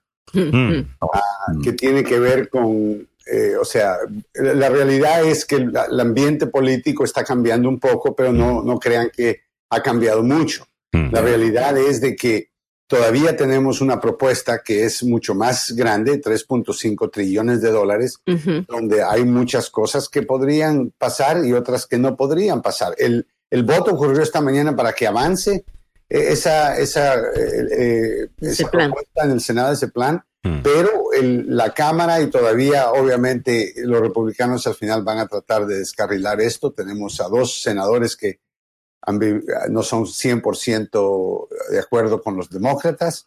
Así que Cinema Que son demócratas, ya. que son, Ya. son, son- son Demócratas, demócratas técnicamente. Técnicamente hablando. Ahora, me di cuenta que, que, que, que Joe Manchin Two logró, big D's, two big D's. Yeah. Yeah. sí, Ya. logró Manchin conseguir un par de cositas que, que para mí, ok, entiendo. El, una es prohibir eh, a cualquier tipo de ayuda del gobierno a clínicas que hacen abortos. Ujú. algo que tranquiliza su base eh, religiosa y conservadora. Al mismo tiempo, votó a favor de avanzar esta nueva legislación que incluiría ah, una legislación que afectaría a inmigrantes, espe- específicamente DACA y otros, que se beneficiarían casi 5 millones. Así que es- hay esperanza, a- a- Alejandro, pero no, no es momento de decir eh, misión cumplida. Definitivamente que no, aunque definitivamente que, que se siente bien, ¿no? Ver un plan bipartidista pasar, le faltan un montón de cosas, no me gustan cómo están pagando eh, por algunas cosas, pero entiendo también es la realidad del Washington de hoy día, ¿no? Los demócratas tienen una mayoría técnica. eh, Mm. en, el, Claro, en, el, claro. en el Senado. O sea, técnicamente tienen mayoría, pero como bien hemos dicho en el pasado, eh, dos de los que son parte del Partido Demócrata y hacen caucus con el Partido Demócrata, oficialmente ni siquiera son demócratas. Son, Pero- independ- son independientes. Y después Estas tienes a cosas- Cinema, que realmente es una centrista casi tirando republicana dentro Sí. del Partido Demócrata, y Joe Manchin, que es el unicornio de West Virginia. O sea, es un demócrata en West Virginia. Ah, o sea, so, está difícil. like. Pero me, no, me pero- gusta pero- esa definición, el unicornio de West Virginia. eh, es un tipo que se puede manejar, es un tipo con el cual se puede platicar, pero la mayoría de la dirigencia del Partido Republicano actual, que no es para mí el Partido Republicano de Ronald Reagan, Yeah. son una partida de sinvergüenzas, hermano. Son una partida de gente bruta que Muy no bien. entiende lo que está ocurriendo en el país. Es, es- es la verdad. pero y, con eso, y, con, y eso le damos los buenos días. Eh, Eh, Pero mira, o sea, no le quitemos el crédito a las maniobras que ha hecho la Casa Blanca, porque han sido muy astutos. O sea, 18, y inclusive Mitch McConnell, que es el líder de, o sea, de la minoría, ya. eh, votaron por el, por el plan bipartidista de 1.2 trillones de dólares, que solamente tiene que ver con infraestructura. Ahora, Pero hay- hablemos, de eso ah, ah, después de que termines con esa parte de tu análisis, Mili. Simplemente quiero, porque ayer lo caminamos tú y yo antes de cuando estamos preparando Sí. el show. ¿Qué es No. lo que se aprobó ahí? O sea, ¿qué es lo que se aprobó ahí y qué es lo que no se aprobó ahí? Eh, y ahí te vas a dar cuenta de cuáles son las prioridades de estos dos partidos y lo, diferen- y lo diferente que son. Ah, Sí. Y realmente deja mucho que desear, sinceramente, el Partido Republicano. Pero va- va- vamos a ver. ¿qué, eh, Sí, y lo, lo tengo en español. Lo vimos, ¿te acuerdas ayer en inglés? ah, sí. En CNN. No, dímelo en español, Sí, dímelo, como- ahora- dímelo en francés, como tú quieras. Eh, No, no, sí. te decía para compartirlo. Si querían, si querían Ah, vale, mirarlo, podía compartir pantalla. ¿No? O sea, hay cinco cosas que no se están ah, hablando, de, de las cuales, eh, cinco cosas que no se sabía que, que estaban en este plan de infraestructura. Así que nosotros, como dijimos, lo caminamos ayer con Alejandro y luego vimos lo que era lo, lo que sí incluye, ¿no? Entonces, a ver, déjame, déjame compartirlo, así lo voy a pasar rapidísimo. Dale, dale. Y me voy primero abajo a lo que incluye, ¿ok? ¿Lo Ya. ves? Sí, ¿no? Entonces, voy a ir hacia abajo esto. In- in- incluye dinero para ferrocarriles. Ya. Ok. El plan de infraestructura neto, neto, neto. Es- incluye financiamiento para carreteras y puentes. Eh, el acuerdo busca invertir 110 mil millones de dólares para carreteras, puentes y grandes proyectos de infraestructura, ¿no? Eh, y también en la misma, esta, esta es la cantidad acordada en el proyecto de ley bipartidista en junio, pero significativamente menos que los 159 mil millones que Biden solicitó inicialmente. ¿Recuerdan? Al principio, bajo su plan de empleo estadounidense. En este también se incluyen 40 mil millones millones de dólares para reparaciones, reemplazo y rehabilitación de puentes. Súper, súper importante. Eh, Me gusta el- también que esto eh, incluye eh, lo, lo- también la infraestructura cibernética ah, y me gusta de la manera que lo hacen eh, también. So, básicamente tienen acá eh, algunas maneras para que tengan que competir más las compañías que ofrecen eh, los, eh, ser- los, los servicios de, de Internet, incluso que tengan que ofrecer un plan más barato, quizás con menos eh, servicio, velocidad o lo que sea, pero que ayude a personas que no pueden gastarse los 50, 60 dólares al mes en high speed internet a poder tener internet de alta velocidad, porque cuando comparas, por ejemplo, con países en Europa, en donde el costo promedio creo que está en los treinta y pico de euros. Eh, eh, yo digo veinte y Ya, pico de sí. euros o treinta y pico de Sí. dólares, eh, si lo comparamos dólares a dólares, obviamente es mucho eh, menor que acá, que el promedio sobre 50 dólares, abogado. Absolutamente. Y recordémonos que tenemos como gobierno una obligación de asegurarnos que infraestructura que ahora requiere la red cibernética. O sea, nosotros tenemos, con la excepción de, de- de Milagros, por supuesto, pero tenemos en el panel una serie de personas que han tenido experiencia con equipos primitivos en el pasado. Con excepción de milagros. Le recuerdo que soy, le recuerdo que soy la hermana mayor de Alejandro. ¿ah? Claro. Ah, ok. Entonces los Él es el cuatro bebé. hemos vivido. Ok. Él es el Los bebé. cuatro hemos vivido entonces la realidad, cambios significantes y lo que de verdad hemos visto ahora, después de una pandemia similar a la pandemia de que este país pasó a- al principio de la- de- del año 1900, Mm. tenemos que decir la red cibernética es igualmente importante que es el agua, la electricidad y, o sea, lo fundamental, porque Ya. es la manera de educar a nuestros hijos cuando las escuelas cierran, es la manera de, de poder trabajar y mantener una economía en- en- a, a pie. Entonces, cuando hay comunidades pobres que no, la gente no tiene dinero y el gobierno no invierte en esos vecindarios, Ujú. Estamos, eh, estamos cortándonos nosotros a una comunidad mucho más pequeña de lo que debería de hacer y le estamos negando obligaciones federales que tenemos de educar a todos en este país. Sí, y educar requiere, ahora no cabe duda, nadie te va a argumentar, Alejandro, que no, requiere tener internet en la casa y una computadora. Eso Totalmente. es como tener una tina de baño y, y el agua sale cuando yo abro el agua. O la ¿no? electricidad, abogado. Cuando el, en el, en el, cuando entra eh, Franklin Delano Roosevelt, eh, no solamente tenía que lidiar con el tema de la Gran Depresión y, y- y el resto, ¿no? Sino que también había un montón de gente que estaba sin electricidad en sus casas.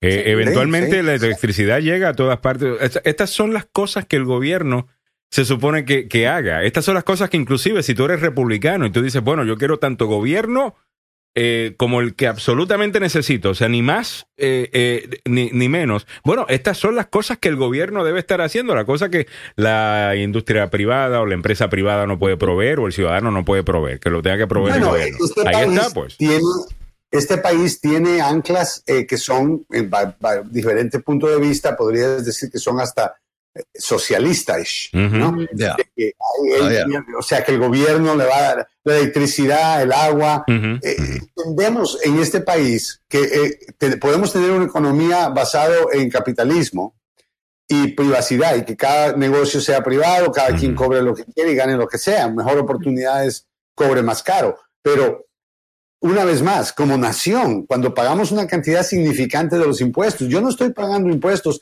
para que se compren, eh, ¿cómo se llama? Eh, eh, inodoros de dos mil dólares en el Pentágono, tapaderas de inodoros de dos mil dólares en el Pentágono. Yo quiero que mis impuestos eh, los pueda ver cuando estoy manejando mi carro en la carretera, los pueda ver cuando estoy tomando el tren. Ah, Y ahora países pequeños con economías más pequeñas de, de ciudades, de condados, tienen trenes súper rápidos en Europa. Por favor, esto, esto no en, en Japón, en China. Ah, o sea, Estados Unidos está todavía con trenes que van más lentos que los carros. Y aquí también tenemos en este plan eh, bipartidista eh, dinero, bueno, para lo que dijimos, ¿no? La, lo, lo cibernético, la infraestructura cibernética para puentes y carreteras. También tenemos dinero para, eh, además de los puentes y carreteras, hay eh, dinero para entrenar a la gente también, no la misma cantidad que se quería. Ah, Para esas personas que han quedado eh, pues eh, sin trabajo, también los carros eléctricos, autobuses escolares eléctricos, eh, eso también eh, básicamente una industria que, que eh, nueva que va a generar un sinnúmero de, de- de trabajos, compañías estadounidenses con trabajos creados acá eh, en los Estados Unidos, las eh, estaciones de energía para estos carros eléctricos.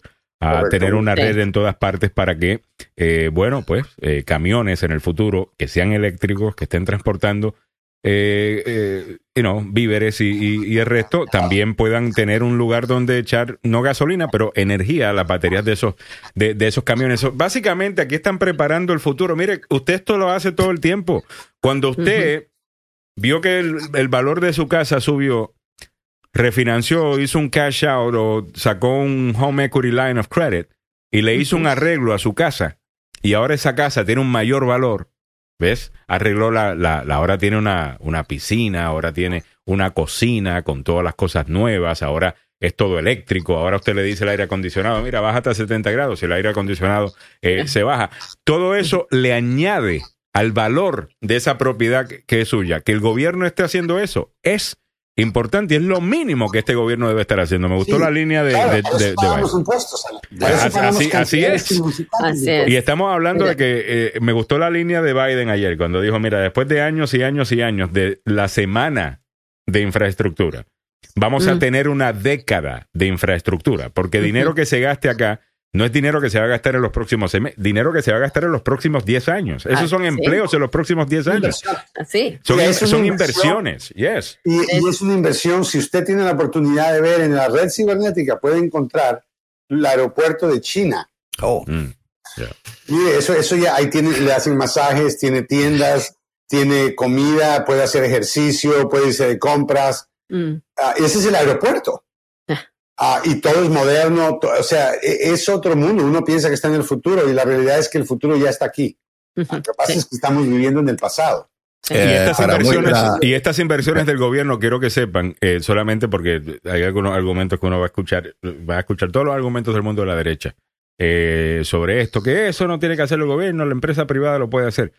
Eh, mire, la razón que tenemos empresas como Google, las la razón que tenemos empresas como Apple, la razón que tenemos empresas, cualquier empresa que se esté eh, beneficiando del Internet en el día de hoy, que son todas, Sí. es gracias a la inversión pública. ¿Ok? Porque muchas de estas cosas fue dinero que se aprobó para que el gobierno investigara mucha de la tecnología que utilizamos en los celulares hoy día, que han causado un montón de nuevas industrias. Eso fue NASA, dinero que se gastaba en NASA. ¿Ok? Yeah. Eh, y, y eventualmente esa tecnología. Así que siempre recuerden que el de la izquierda te va a decir todo lo tiene que hacer el gobierno. El de la derecha, no, todo lo tiene que hacer la, la- la empresa privada. La realidad del caso es que es la combinación eh, de, de ambas cosas. y por esa razón yo creo que este plan tiene, tiene, tiene futuro.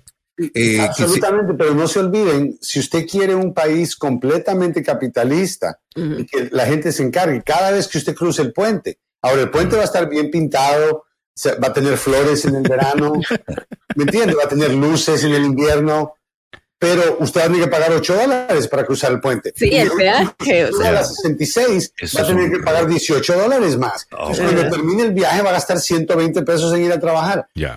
O sea, eh, eso, eh, o solo la gente rica va a poder pagarlo. La gente Sí. pobre no, pero en este país la gente que más contribuye a los impuestos es la gente, entre comillas, pobre. La Eh, gente- Estaba viendo, abogado, que una de las cosas con las que estoy en desacuerdo de, de cómo se va a pagar esto a través de lo que le llaman user fees, ¿no? Que el que esté utilizando la infraestructura va a pagar eh, por ese uso de infraestructura, lo que estaba describiendo el abogado eh, Joseph Malouf. Y para mí eso es injusto, número uno, porque no, no, no, no es justo. Eh, la compañía multimillonaria, por, ej- por ejemplo, Amazon, que no paga muchos impuestos, Eh, pone, bueno, va a estar ahí en Crystal City. ya. ¿Ok? Y vienen y hacen una, le, le añaden, qué sé yo, tres carriles a, a la 495 en el área de, de- de Alexandria eh, para que sea más fácil para la gente entrar. Le añaden más carriles a la 395 para que sea Mm. más fácil entrar o, o- o lo que sea. ¿Por qué debe pagar eso el usuario que trabaja para Amazon que va a ir allá cuando Amazon en sí, de- Sí. se está beneficiando tanto como el usuario de, de- es. de- de- de eso? Amazon debería pagar más impuestos hay eh, varias para eso. teorías. Hay varias teorías y tenemos la teoría básica que en este país hay un nivel de vida que todos los americanos nos merecemos. Mm, Y es un nivel de vida que ha estado decayendo durante Mm. los últimos años. así es. Donde tenemos gente anciana que está viviendo con un cheque de mil dólares al mes o de Ujú. 800. O sea, tenemos eh, un país que, que está quedándose para atrás comparado con otros y tenemos que alcanzar. Y eso requiere también invertir eh, seamos socialistas o no, pero tenemos que invertir de una manera, la manera que se invirtió en las vacunas. ¿Por qué cree usted que las vacunas se desarrollaron tan rápido? Porque el- el- una, la única decisión que Trump tomó correctamente, invirtió dinero de este país como país, un comprador más grande, es un comprador con 335 millones de personas, que lo dejáramos en el sector privado. Si no, ahorita solamente la gente rica que pagara mil, mil quinientos dólares por la vacuna, cada uno, tuviera la vacuna. Así. Entonces, hay cosas. es cierto. O sea, tenemos que aceptar eso. Este país es humanitario y no vamos a dejar a la gente pobre en la calle. No, y, que no, y yo no creo que sea justo que sea y, y- y realmente Pero no me gusta y no me gusta lo de los fees eh, por quien use el puente, pues ese es el que paga. Debería ser todo el mundo y todo el mundo que se beneficia de esa infraestructura. Ahora, tengo entendido que en el plan, aunque no está completamente claro y la razón que me quiero mantener en el plan es para hablar específicamente, ¿no? Y que la gente termine eh, llevándose de la conversación un mejor entendimiento de lo que ha pasado eh, acá y no solamente el titular. Eh, una de las cosas que, que estaba viendo es que supuestamente van a hacerlo para que personas que ganen menos de 400 mil dólares no tengan entonces que pagar estos user fees. Ya. No sé exactamente cómo califica, cómo funcionaría eso, si te van a dar algún tipo de sticker, eh, dependiendo de lo que tú ganes, para que no te cobren. No sé exactamente cómo funcionaría. No está completamente claro lo que yo he leído, pero tengo entendido que sí eh, lo están que va a considerando. contemplar eso, va, Ya, va a contemplar eso, ¿no? Ah, ayer también nosotros estábamos leyendo que, de qué otra manera se va a pagar esto, Alejandro, y gran parte del dinero que va a ser aportado para este plan de infraestructura proviene del COVID, proviene de, de los mucho, ya- mucho. Ya. ya de los planes eh, y el rescate económico con el COVID, eh, del COVID. Es un dinero que se, eh, se No se puso a- utilizó. a los- Sí, que se puso en los estados y que no se han utilizado. Y por allí, por allí eh, también hay dinero que hay un plazo, si hasta octubre no se utiliza, por ejemplo, el dinero de ayudas a, a- la vivienda y, todo, y otros subsidios más que está dando el gobierno, los va a reclamar. Y con esto, pues es que se está pen- pensando financiar esto, estos programas. Algunos, por ejemplo, dice, eh, alguno de los de las entradas que va a financiar este plan de infraestructura son los 53 mil, 53 mil millones de dólares que provienen aproximadamente de dos docenas de estados que optaron por terminar temprano los beneficios por desempleos. Ya. ¿no? Estos, los, o sea, los republicanos mismos que dijeron se acaba el- la ayuda y el subsidio para desempleo, este dinero, que son 53 mil millones de dólares, va a ir al plan. Eh, tengo una lista, eh, si la podemos compartir, Alejandro, Ya. en donde aparece los países que tienen el nivel más alto de velocidad de Internet. A ver, Mm. Ok. A ver. Nosotros tenemos aquí a los que han desarrollado la Internet, las Mm. empresas que todos conocemos, etcétera, etcétera. Pero sabe que en la lista de donde los países tienen la mayor velocidad de Internet, no aparece Estados Unidos.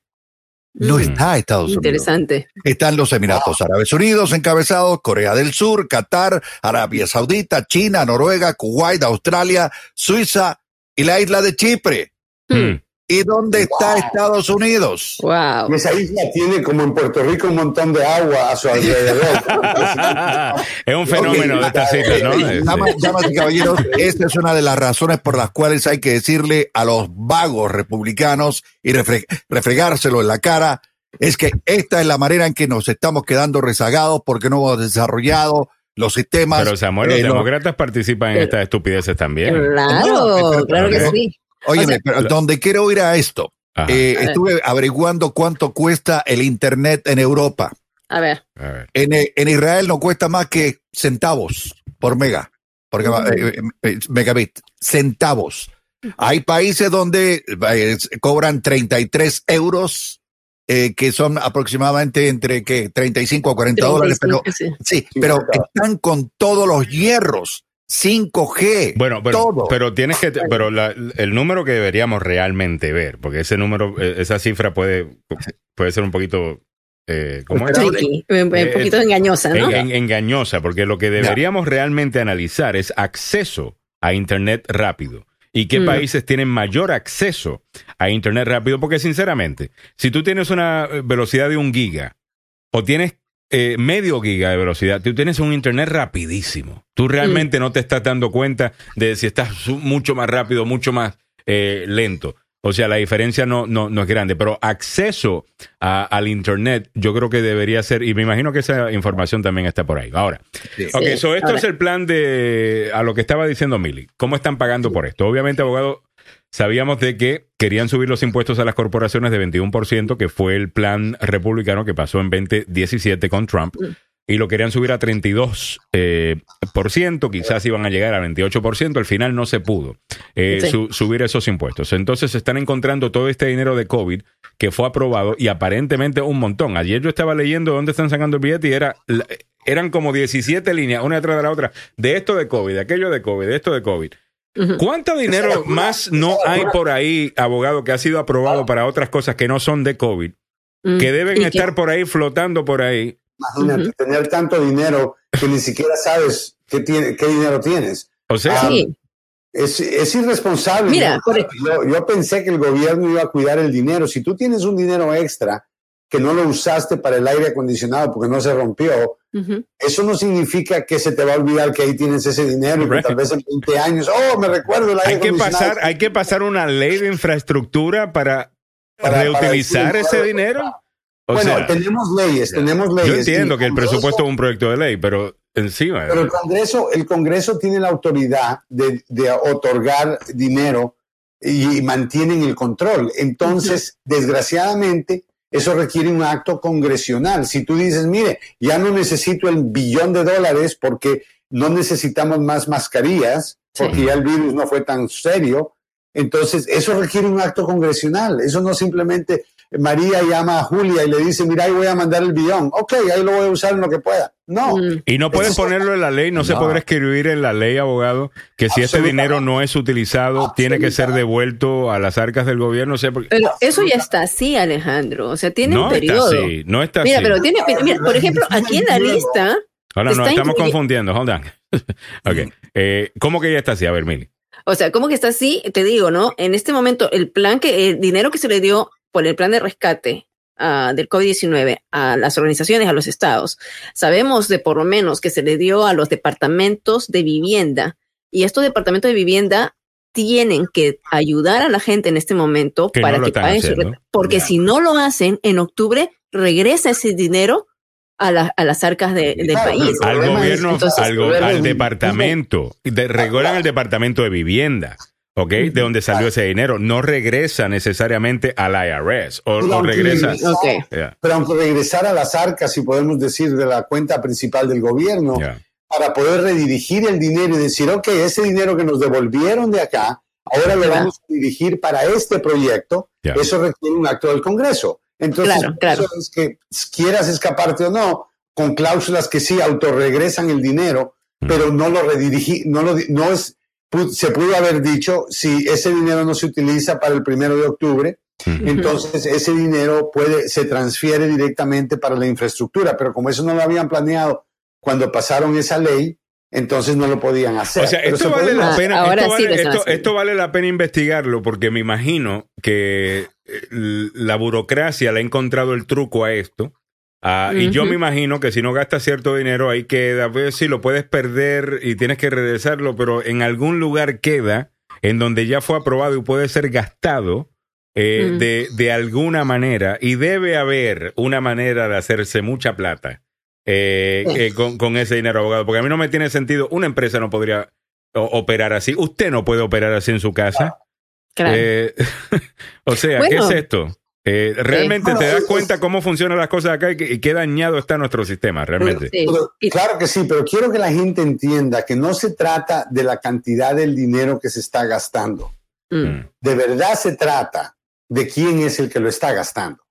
mm. Porque cuando teníamos al presidente Trump, la primera cosa que él hizo fue gastarse más dinero del dinero que se está poniendo ahora en infraestructura mm. y la razón por la cual lo hizo era para beneficiar a las compañías como él que ganan miles de millones de dólares y le recortó los impuestos. Mm. Entonces, eso no, eso no se pagó solo, Ya. eso fue un regalo para la gente rica Mm. Y en vez de ponerlo en infraestructura, que ya tuviéramos puentes y todo esto hecho, él prefirió ayudarle a sus amigos. Entonces, tenemos que ser claros, no es la cantidad de dinero que aterroriza a nadie. Mm, es quién lo está gastando. Y la hipocresía la es tan gruesa, la puedo cortar con un cuchillo, ¿ok? mm, Porque es increíble cuánto dinero Trump quería gastar para deportarnos a todos, mm. para construir muros y con muros calientes, para que se quemen los niños. O sea, todas estas cosas que él estaba haciendo costaban dinero.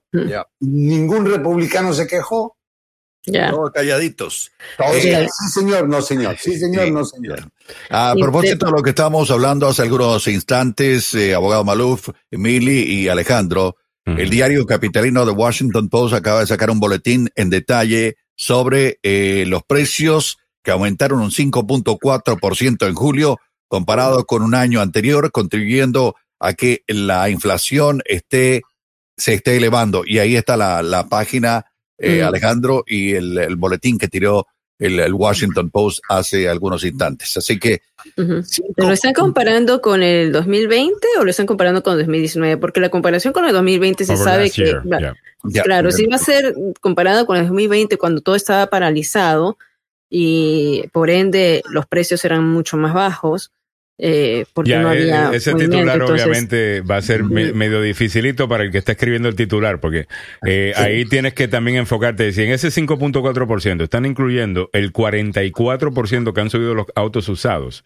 eh, en, el, en el último año, el incremento de 40 y pico por ciento en la gasolina, eh, en ese promedio, entonces el titular suena peor de lo que realmente eh, eh, eh, Es, es, podría ser. Hablando de eso, la pasada hora estuvimos haciendo este jueguito, ¿no? este quiz ah, con el Washington Post sobre inflación. Ah, Y sí, estamos hablando del el costo de la carne, que aparentemente es más barato. Y nos dice Francisco Durán, que mentira. Te voy a encargar unas libras al precio que dices y no de esa que parece de hule. Recuerda que lo que están hablando en el Washington Post es de promedio del precio de carne.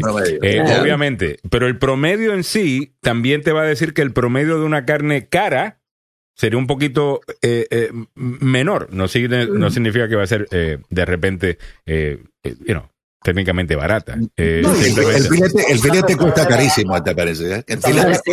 Culebra, ¿verdad? Samuel, tú has comido culebra. Sí, no, no, no, no, el filete, el filete, Ya, dos, es- dos pedazos de filete, el otro día me salieron 25 dólares, Wow. Tú sabes, pero eh, eh, una carne riquísima, por supuesto, Pero, ¿no? pero tengan Pero- cuidado, porque Antonio me dice, jaja, ¿dónde bajó la carne? Depende, recuerden, tengan cuidado donde el están camión y el frigorífico. Y, ¿no? y- y- y tengan cuidado donde están comprando también, porque una de las cosas que me di cuenta, viendo Ya. cómo eran las respuestas de la gente, es que definitivamente hay inflación, pero por lo que veo, pensamos de que la inflación es mucho peor de lo que realmente era. Eh. O sea, la gente estaba dando unos precios que eran mucho peor. Entonces me, me pregunto yo, si alguien pilas por ahí entiende que la gente ya sabe que hay inflación, ah, es que está todo más caro y se están aprovechando de eso para subirle Claro, incluso más. Sí, claro. a Para clavarlo a uno, y, pues y- vaya. y eso es price, eh, price gouging. Eh, eso, eh, eso, eso, eso es otra cosa. 8.37 minutos de la mañana. Tenga cuidado eh, dónde gasta eh, su plata.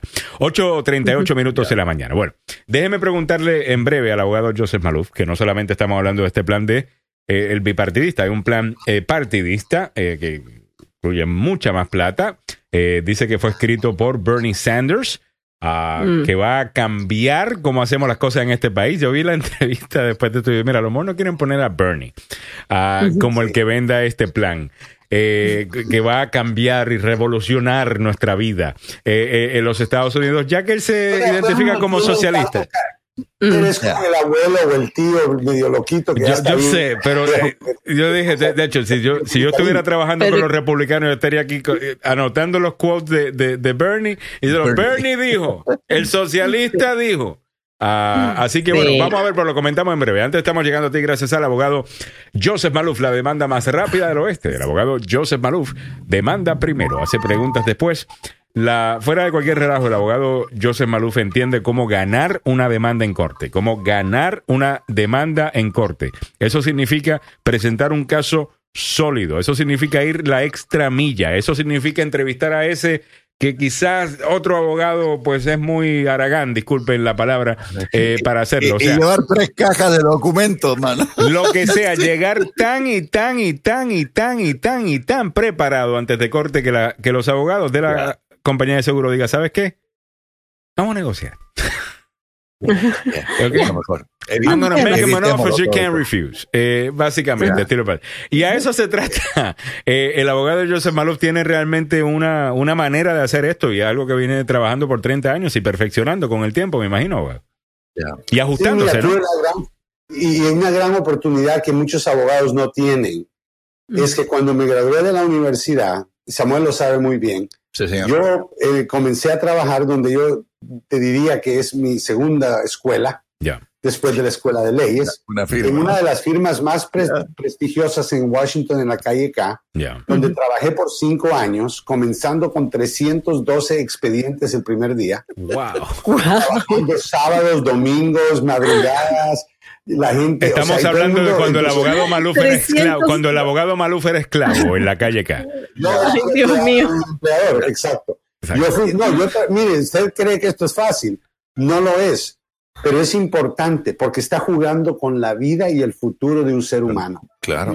Entonces, como los médicos tienen que hacer su internado, yo le di cinco años de mi vida a este bufete para poder aprender y poder ayudar a la comunidad latina pequeña que creció mucho Ujú. al nivel que abrí mi propio negocio, pero eh, no lo hice sin aprender. Y cuando usted entiende el proceso y cuando usted puede Mm. competir, es donde usted va a ver el dinero justo, Mm. donde usted va a ver que le tratan a usted igual de la manera en que van a tratar a, a Mary Jane o quien sea que sea blanca y ojos azules.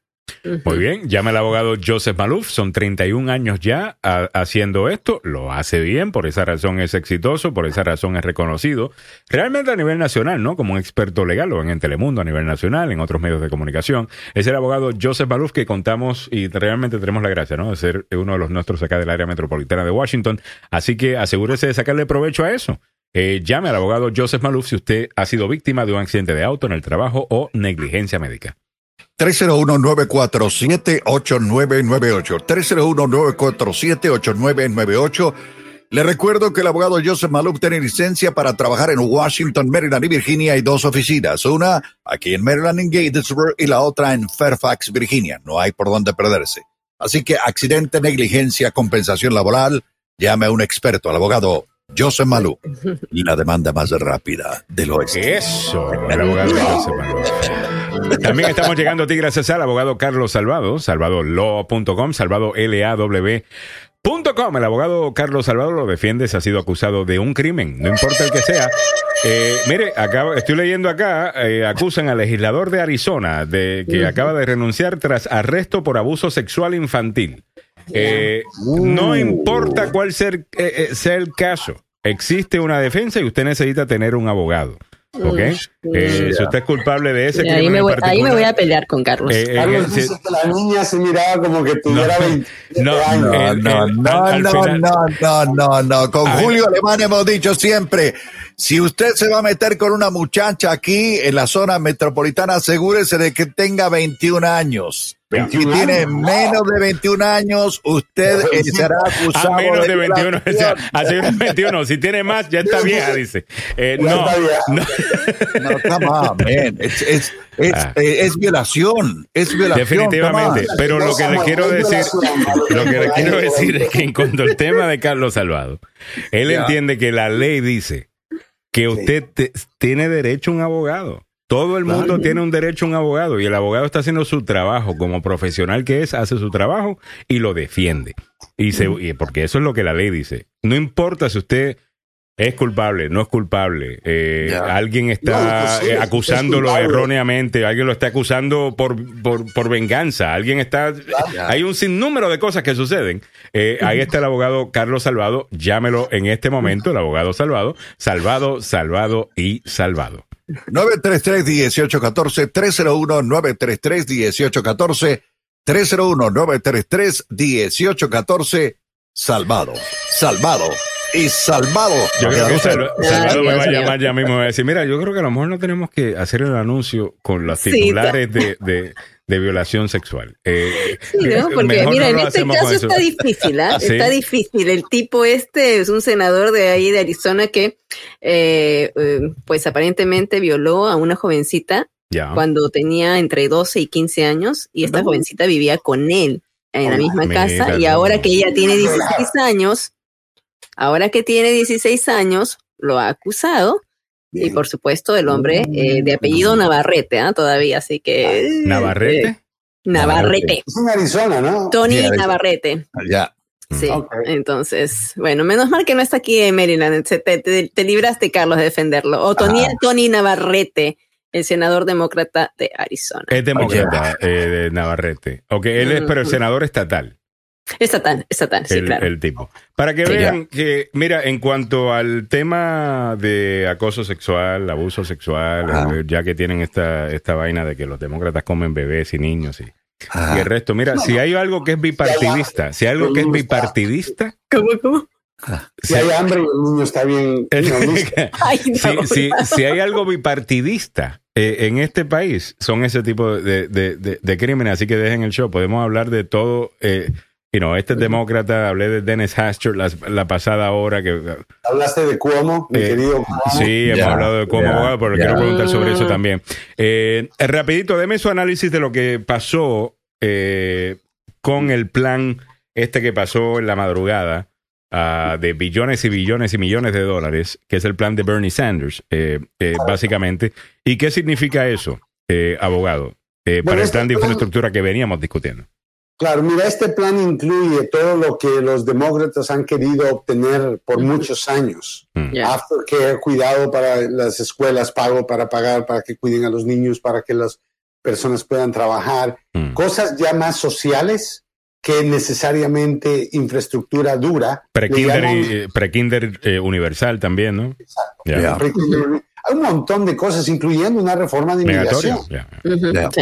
Entonces, estamos hablando de algo que esencialmente es una composición de varias cosas y todas estas cosas que eh, Biden, eh, todo lo que él ha soñado conseguir, está incluido, incluyendo dinero para el ambiente y, y- y para protección del ambiente y cosas de esa índole. Pero todo esto lo está haciendo él por medio de un proceso que se llama reconciliación, Mm, porque todo lo que está en esto, en esto afecta el presupuesto Ya. todo afecta, y cuando afecta el presupuesto, hay un proceso. Eh, Fue el proceso que Trump utilizó para pasar esta ley de la reforma de los impuestos, Ujú. cuando le bajó los impuestos a las compañías más grandes y a sus amigos. Eso lo hizo Trump por medio de reconciliación. Ya. Entonces, el hecho de que haya pasado, sal- ya haya salido del Senado, no significa que va a pasar. Cinema y Manchin, eh, Ahí eh, todavía continúan eh, medio oponiéndose a todo eso, pero eso quiere decir... Pero votaron a favor de pasar la resolución.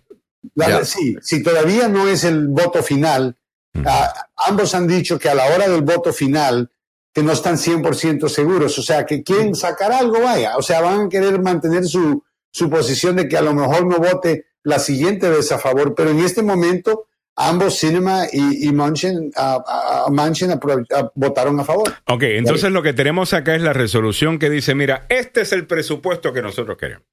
Muy bien. Y Manchin y Sinema están diciendo que son demócratas, pero que son bastante centristas, algunos dirían hasta conservadores, que estamos votando para que darle para adelante y se lleven el titular de que pasó una cosa y otra cosa es que cuando venga ya el voto final lo vamos a apoyar. Obviamente, como dice el abogado, se están posicionando para poder negociar, ¿no? No me tienes todavía, así que me tienes que convencer, me tienes que endulzar, tienes que quitar esto, tienes que añadir aquello otro eh, para, para que suceda. En esto está la reforma migratoria y por eso y ahí es el a, a donde a donde quiero llegar. Mm. La pregunta que yo tengo es la siguiente: la reforma migratoria está ahí simplemente para negociar, para ser utilizado como como punto de negociación o realmente Mm. la quieren pasar. En otras palabras, están poniendo la reforma migratoria ahí para irse a un lado eh, you know, que algunos considerarán Para extremo satisfacer. Y después decir, ok, ok, ok, ok, dame Universal Pre-K, dame. After School Care, dame todos los gastos eh, que quiero y yo te quito la, reforma migratoria porque entiendo que, es controversial.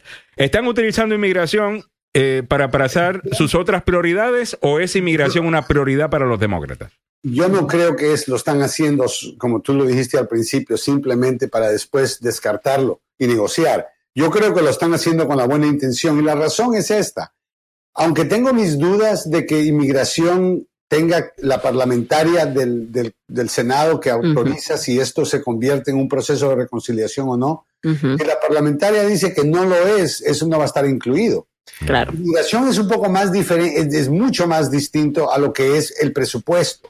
Entonces, cuando estamos hablando de gastar en algo, eso ya es parte del proceso de reconciliación porque afecta al presupuesto directamente, pero una reforma de inmigración es un poquito más complicado decir, no, esto es completamente puro presupuesto. No, porque lo que estás haciendo es pasar una ley de inmigración para que la gente se legalice. Eso no quiere decir que va a afectar el presupuesto, pero... Me pregunto manera- yo, ¿dónde Pero- están en ese plan de ellos? ¿Dónde, cuando uno lo pone así en la pared y uno dice, ok, para poder pasar esto y que tenga el voto de, de los senadores necesarios, que incluye Manchin y, y, eh, ¿qué van a tener que tumbar de aquí?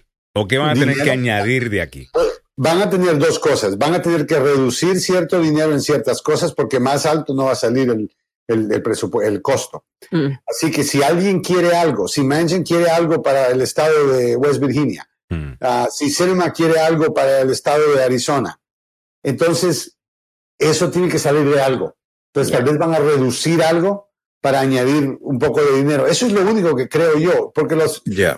Eh, lo- los demócratas dicen que Pero, pero también es parte Ya. del plan de presupuesto. Eh, ella formó una parte importantísima en la negociación del plan de infraestructura bipartidista. Ah, ella es básicamente la demócrata que estaba eh, junto a Rob Portman, el republicano, eh, Ujú. básicamente negociando por los demócratas. O sea, que ella está comprometida a ese plan bipartidista también. Es una de las líderes del plan bipartidista. ¿Ella va a No, y apoyar el- esto? 69 senadores votaron a favor ayer, así que ese plan está muy bien apoyado. Sí, eh, siento- que como dice, Inicialmente, eh, damas y caballeros, inicialmente los demócratas están preparados, eh, preparando varios escenarios Ujú. que incluyen a los soñadores, las personas que están bajo el estatus de protección temporal, los del TPS, trabajadores de campo y trabajadores esenciales en áreas médicas y de, de servicios de alimentos. Ellos podrían ser los principales beneficiados si se aprueba todo este proceso, porque ahí está dentro de ese paquete. Así que eh, Sí, pero no- como dijo Alejandro, o sea, eso puede ser simplemente que sea para negociar, porque recuerdan ustedes cuando a Biden le preguntaron en uno de los programas de, de domi- dominicales y le dijeron si iban a incluir esta, esta, esta propuesta, Mm. él dudó y él dijo, ok, él dijo que tiene que haber una reforma migratoria, pero que tal vez no se va a incluir ahí, porque ahí está la parlamentaria de lo que está hablando eh, el, abogado, sí. ¿no? Que entonces el paquete tiene que ver si constitucionalmente cumple con todos los requisitos Mm. para que sea luego ya llevado al pleno. Y ahí es donde puede haber esa, e- e- ese tropiezo que la parlamentaria diga, no, no, esto no tiene que ver con presupuesto Claro, y que lo eso- puedan sacar. Pero Entonces, eso no pusieron todo ahí, solo pusieron TPS, pusieron DACA ah, y otros, o sea, no pusieron agricultores. y agricultores, no pusieron una reforma completa. Sí. Yo creo que ahí sí, tú- una vez más, te digo que esto va a estar difícil en términos de la parlamentaria, más que en términos de la oposición o lo controversial que es. Y la Claro. razón es esta. Más O sea, lo mejor que 65 le puede pasar a los demócratas, entonces, si no lo pueden pasar, es que la parlamentaria diga no. Si va a incluir inmigración, entonces no puede, porque así se salvan. Técnicamente. Y, y no Sí, tienen que técnicamente. y, y no tienen que echarle la culpa a nada. Ah, no, es que no, no, no, no, no nos dejaron. Mira, yo creo que aquí lo que estamos viendo básicamente con el apoyo de Biden al plan bipartidista, entiendo por qué quiere apoyar el plan bipartidista. Aquí los presidentes son recordados por cómo manejaron la economía. Y al final del día, ningún presidente realmente recordado, fuera de los que estamos envueltos en el tema de, de, de migración, pues sabemos de que Ronald Reagan, pues, eh, firmó una reforma eh, migratoria que legalizó a millones de personas con el apoyo de los demócratas que controlaban la Cámara de Representantes y el Senado eh, de los Estados Unidos en ese, en, ese momento.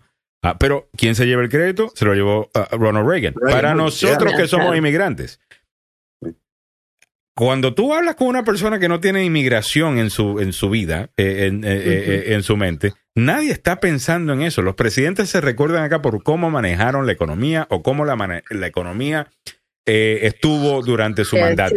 Y Biden lo que está diciendo es, mire, yo lo que necesito es el plan de infraestructura que pase, porque si llega ese plan de infraestructura y empiezan a crear los empleos, empieza a haber el crecimiento del Producto eh, in- in- Interno Bruto, eh, el desempleo bajando y- y el resto de los de, de todo lo que sucedería positivo para la economía con este plan de infraestructura, él dice, con eso ya estoy en el libro de, la historia, eh, como uno de los presidentes que, que una buena economía. Y te voy a decir, tal vez sea un problema serio, pero lo que eso significaría Mm. es que Biden trataría de mover estos dos proyectos, esencialmente tener que el siguiente proyecto ser inmigración Mm. independiente, incluir en Pero ese ¿cuándo, proyecto. abogado? Si, eh, no, eh, yo no veo en el calendario dónde hay tiempo para una reforma. Si no pasa con esto del presupuesto, eh, con el plan este que pasaron esta madrugada de, pasar. de- de Bernie. Ya. Si no lo pasan ahora, yo no veo en el año que el año que viene estamos en medio de la campaña política. El año que viene estamos en medio de la campaña política. Podría pasar, podría ocurrir, no es imposible hacerlo. Sí, yo también creo. Yo, yo también creo que estratégicamente, eh, como estaba diciendo la, la hora pasada, eh, Biden desde el principio quiso pasar un plan de infraestructura, un plan de rescate, todo que incluía 6 millones de dólares, 6 trillones de dólares. Era imposible, pero lo ha despedazado de tal manera que en este momento parece que va a pasarse. O sea, ya, ya se aprobó en marzo 1, ahora se, ya bipartidista de 1.2 trillones y este de 3.5 trillones que va a tener sus conversaciones, pero que se va a pasar porque solamente se necesitan 50 votos y que, que los convenzan.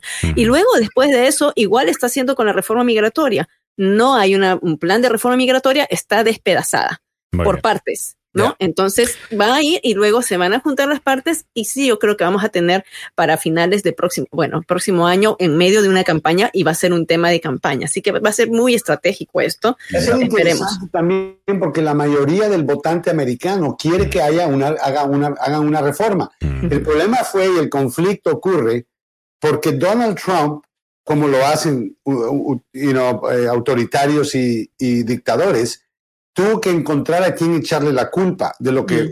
todo el americano está sufriendo. Ya. Y lo más fácil es utilizar a los judíos o a los inmigrantes. Ya. Ya lo de los judíos, como su hija está casada con una persona judía, estoy seguro que no le iba, no le iba a funcionar. Pero no le molesta a él que los supremacistas blancos que lo apoyan a él y que él protege y dice que son gente muy fina, son personas que odian a los judíos, ¿ok? Solo para recordarle a Trump. Pero que- no, recuerden que somos todos víctimas, dijo él. Remember, Claro, we're, all- sí. remember, we're all victims here. Ya. Ya. Dijo, dijo él en su, en su último. igual que la, la comunidad afroamericana. Pero esa es la realidad en la que vivimos y la Mm. política de hoy es muy distinta. Entonces, para tratar de proceder con este odio en contra del mexicano, del hispano que venía en la frontera, que son violadores, son no sé qué, para poder hacer esa retórica, usted no puede después al día siguiente decir, pero mi primer acto como presidente es legalizarlos a todos. No, Claro, no, porque no. tomó una posición de odio en contra del inmigrante. Pero, pero bien tonto que fue él, porque si él, pero bien tonto que fue el abogado, porque él pudo haber pasado una reforma migratoria, porque él tenía en este tema la credibilidad con los que se oponían a una reforma migratoria. Claro. O sea, ese hubiese sido su momento Nixon Goes to China, ¿ves? En donde Nixon, siendo este gran, eh, eh, ¿cómo es? Guerrero de la Guerra Fría, es el que visita a China comunista. Porque Mm. nadie le iba a decir, ah, no, lo que pasa es que Nixon, tú sabes que él tilda para la izquierda. Y él es socialista y es comunista. Nadie no. iba a decir eso de Richard Nixon. Entonces él lo podía hacer. ¿Ves? Mm. Nadie iba a decir que Donald Trump era, eh, ¿cómo es? Que quería abrir las fronteras para que todo el mundo viniera. El que iba a poder pasar, eso iba a ser de la misma manera que Ronald Reagan fue el que pudo pasar. O firmar una reforma eh, migratoria. Pérdida, una pérdida increíble, porque además de eso, eh, bueno, analizar la, la- la presidencia de Trump y todos los errores que cometió y las razones por las cuales no fue reelecto y todas las oportunidades perdidas, eh, eh, realmente necesitamos una semana de show solamente para, para atacarlo. Yo estoy hablando 10 a 15 horas de tiempo, pero no. Total. Antes de que terminemos algo, el, el programa, quiero mencionar a Andrew Cuomo, um, Mm. solo para que la gente entienda el proceso. Todavía no queda claro que el juicio político no va a proceder. Mm. Solo porque Ah, renunció. sí. Por más que renuncie. Por más que renuncie, todavía hay rumores eh, en la asamblea Ya. de, de tratar de, de hacer el juicio para hacerlo como Trump se había contemplado, Post. convertirlo ineligible para poder correr de nuevo como gobernador. Yo creo que eso no va a pasar. Yo, yo- yo creo que él renunció antes, yo creo que renunció antes precisamente porque él después se quiere postular y como decía, o sea, Y yo creo que el cálculo político, el cálculo político que está haciendo él, si, si yo renuncio astuto. y como quiera me hacen un juicio político, ellos se van a ver como que los que estaban siempre fue jugando política y que esto es personal, porque ya yo estoy renunciando. Sí. Sí, ya hice lo que me pidieron y, y aunque dice, Ya. hice lo que me pidieron, aunque estoy diciendo Él que sabe lo que pido- está haciendo. El tipo es Pido, muy astuto. pido perdón Ya. por todo lo que ha Él pasado, pero yo no hice estos crímenes. Estos Claro, él crímenes no los cometí. porque él no sabía que la línea donde uno cruza para entonces ya ser abusador, eh, que se había movido, dijo él. Así es, O sea, se movió era- la línea. ¿Sabes Mentira. cómo Pero la, pero la línea se ha movido, abogado. Vamos a ser No, sinceros. pero, pero un, un punto claro. Ya. La línea Pero no se ha movido en cinco años. No es necesariamente. Sí, se ha movido en cinco años. Es la percepción, la manera en que interpretamos esa línea. Ya. Antes interpretábamos que darle una nalgada a la secretaria en la oficina era tan normal como tomarte una taza de café. Total. Ay, por favor. Samuel, mira la Dios mío, ¿Qué es- hombres tan machistas? Antonia, No, no, lo que te- no, no, el, no, el abogado no está diciendo que estaba bien, el abogado está diciendo lo que ¿Qué? sucedía. Claro. Él Ay, está, no, él pero está, esa era la repor- línea. él está O sea, reportando. él está diciendo que era normal. O sea, no, él- lo que te estoy diciendo es que la línea, mira, eh, yo le hubiera añadido Claro. una, una oración más Ya. al discurso de, de Andrew Cuomo ayer.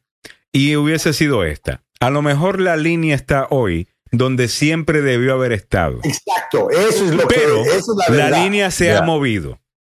Y a lo Pero, mejor la línea siempre debe haber estado allá. Y por- yo no sé por qué no lo asesoraron para añadir eso. Eso no son ideas grandiosas Ay, tampoco. no, That's pretty simple. Come on. Este, yo quiero aclarar algo. El hecho de que a veces cuando hablamos de la ley en el trabajo, que están, esto es parte de la investigación, que hay ciertas cosas que son inapropiadas. Samuel se ríe porque él sabe que él ha hecho todas. Pero la realidad es esta. Si alguien, Oh, alguien puede bromear en el trabajo, mire, aquí nosotros cuatro bromeamos regularmente.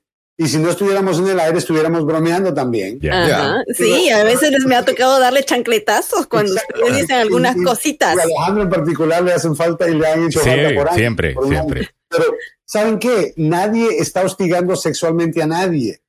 Entonces no tenemos que pensar de esa forma. Cuando Menos alguien- a Samuel que lo hostigan acá cada rato con los comentarios siempre sexualizando a Samuel. Y debería darles vergüenza a las mujeres, ustedes son abusivas. Eh, Ay, Dios mío. especialmente Mili, fuera del aire, siempre le dice, oye, este, tú, Eh, con damas y tanto- caballeros. tú, tú con tanta curva y yo sin freno, le dijo una vez Mili a Samuel. Yo dije, oye, Mili, ¿cómo lo ¿Qué sabes? pasa, oye? A mí no me metas, el ambiente, el ambiente hostil, la hostilidad en el ambiente. Si cocina Sí. como te mueve, me como hasta el pegado, le dijo también a Samuel. O sea, Mili estaba fuera de control. Eh, fuera. Alejandro, fuera de control vas a estar después, ¿ah? Ya. Eh, damas y caballeros, lo que ocurrió con el gobernador Cuomo es un llamado de atención para muchos políticos aquí en los Estados Unidos y para aquellos y, a- y aquellos que están en la cúspide como eh, presidentes o Aquellos que de son viejos verdes. Ok, Viejos verdes, dice Mile. ok, eh, es un llamado de atención porque se pueden ir por un tubo de desagüe y desaparecer para siempre. Sí, Y ¿no? su Porque carrera hace- política y la carrera empresarial puede quedar tirada. Allá dice, no, ya viene aquel viejo verde que estaba usando de las chiquillas. Sí, o sea, ¿por qué malograr tu carrera? Claro. Y tanta gente que malogra su carrera por faldas, ¿no? O sea, sí, Cuando hay ocho mujeres para cada hombre. No es Ah. lo hacen por espalda. Era para allá. Lo hacen, el hostigamiento es algo peor todavía. Era para Ah, allá, era sí. para allá. Exacto, madre. Sí, Dios Era- mío, aquí este programa está, pero- Estadísticamente hablando. Total, Sí, Samuel. pero no la vas a agarrar a abogado Vamos, claro. Yo tenemos derecho a ocho mujeres, pero Tengo de derecho. Ocho mujeres. ¿Dónde nos comprometemos con una. Bueno, ya lo saben, hoy es jueves eh, de miércoles de Aren, miércoles de Aren. Sí, este es Voy a Samuel. cambiar el nombre a Samuel Mustafa, ok. Mira, qué chévere, sexista, racista, o sea, todo, ya, Samuel. Samuel, no. Samuel, ¿qué te Bueno, dejándolo de broma, Bueno, estadísticamente pues dejándolo de broma, vámonos porque nos tenemos que ir, ya tenemos...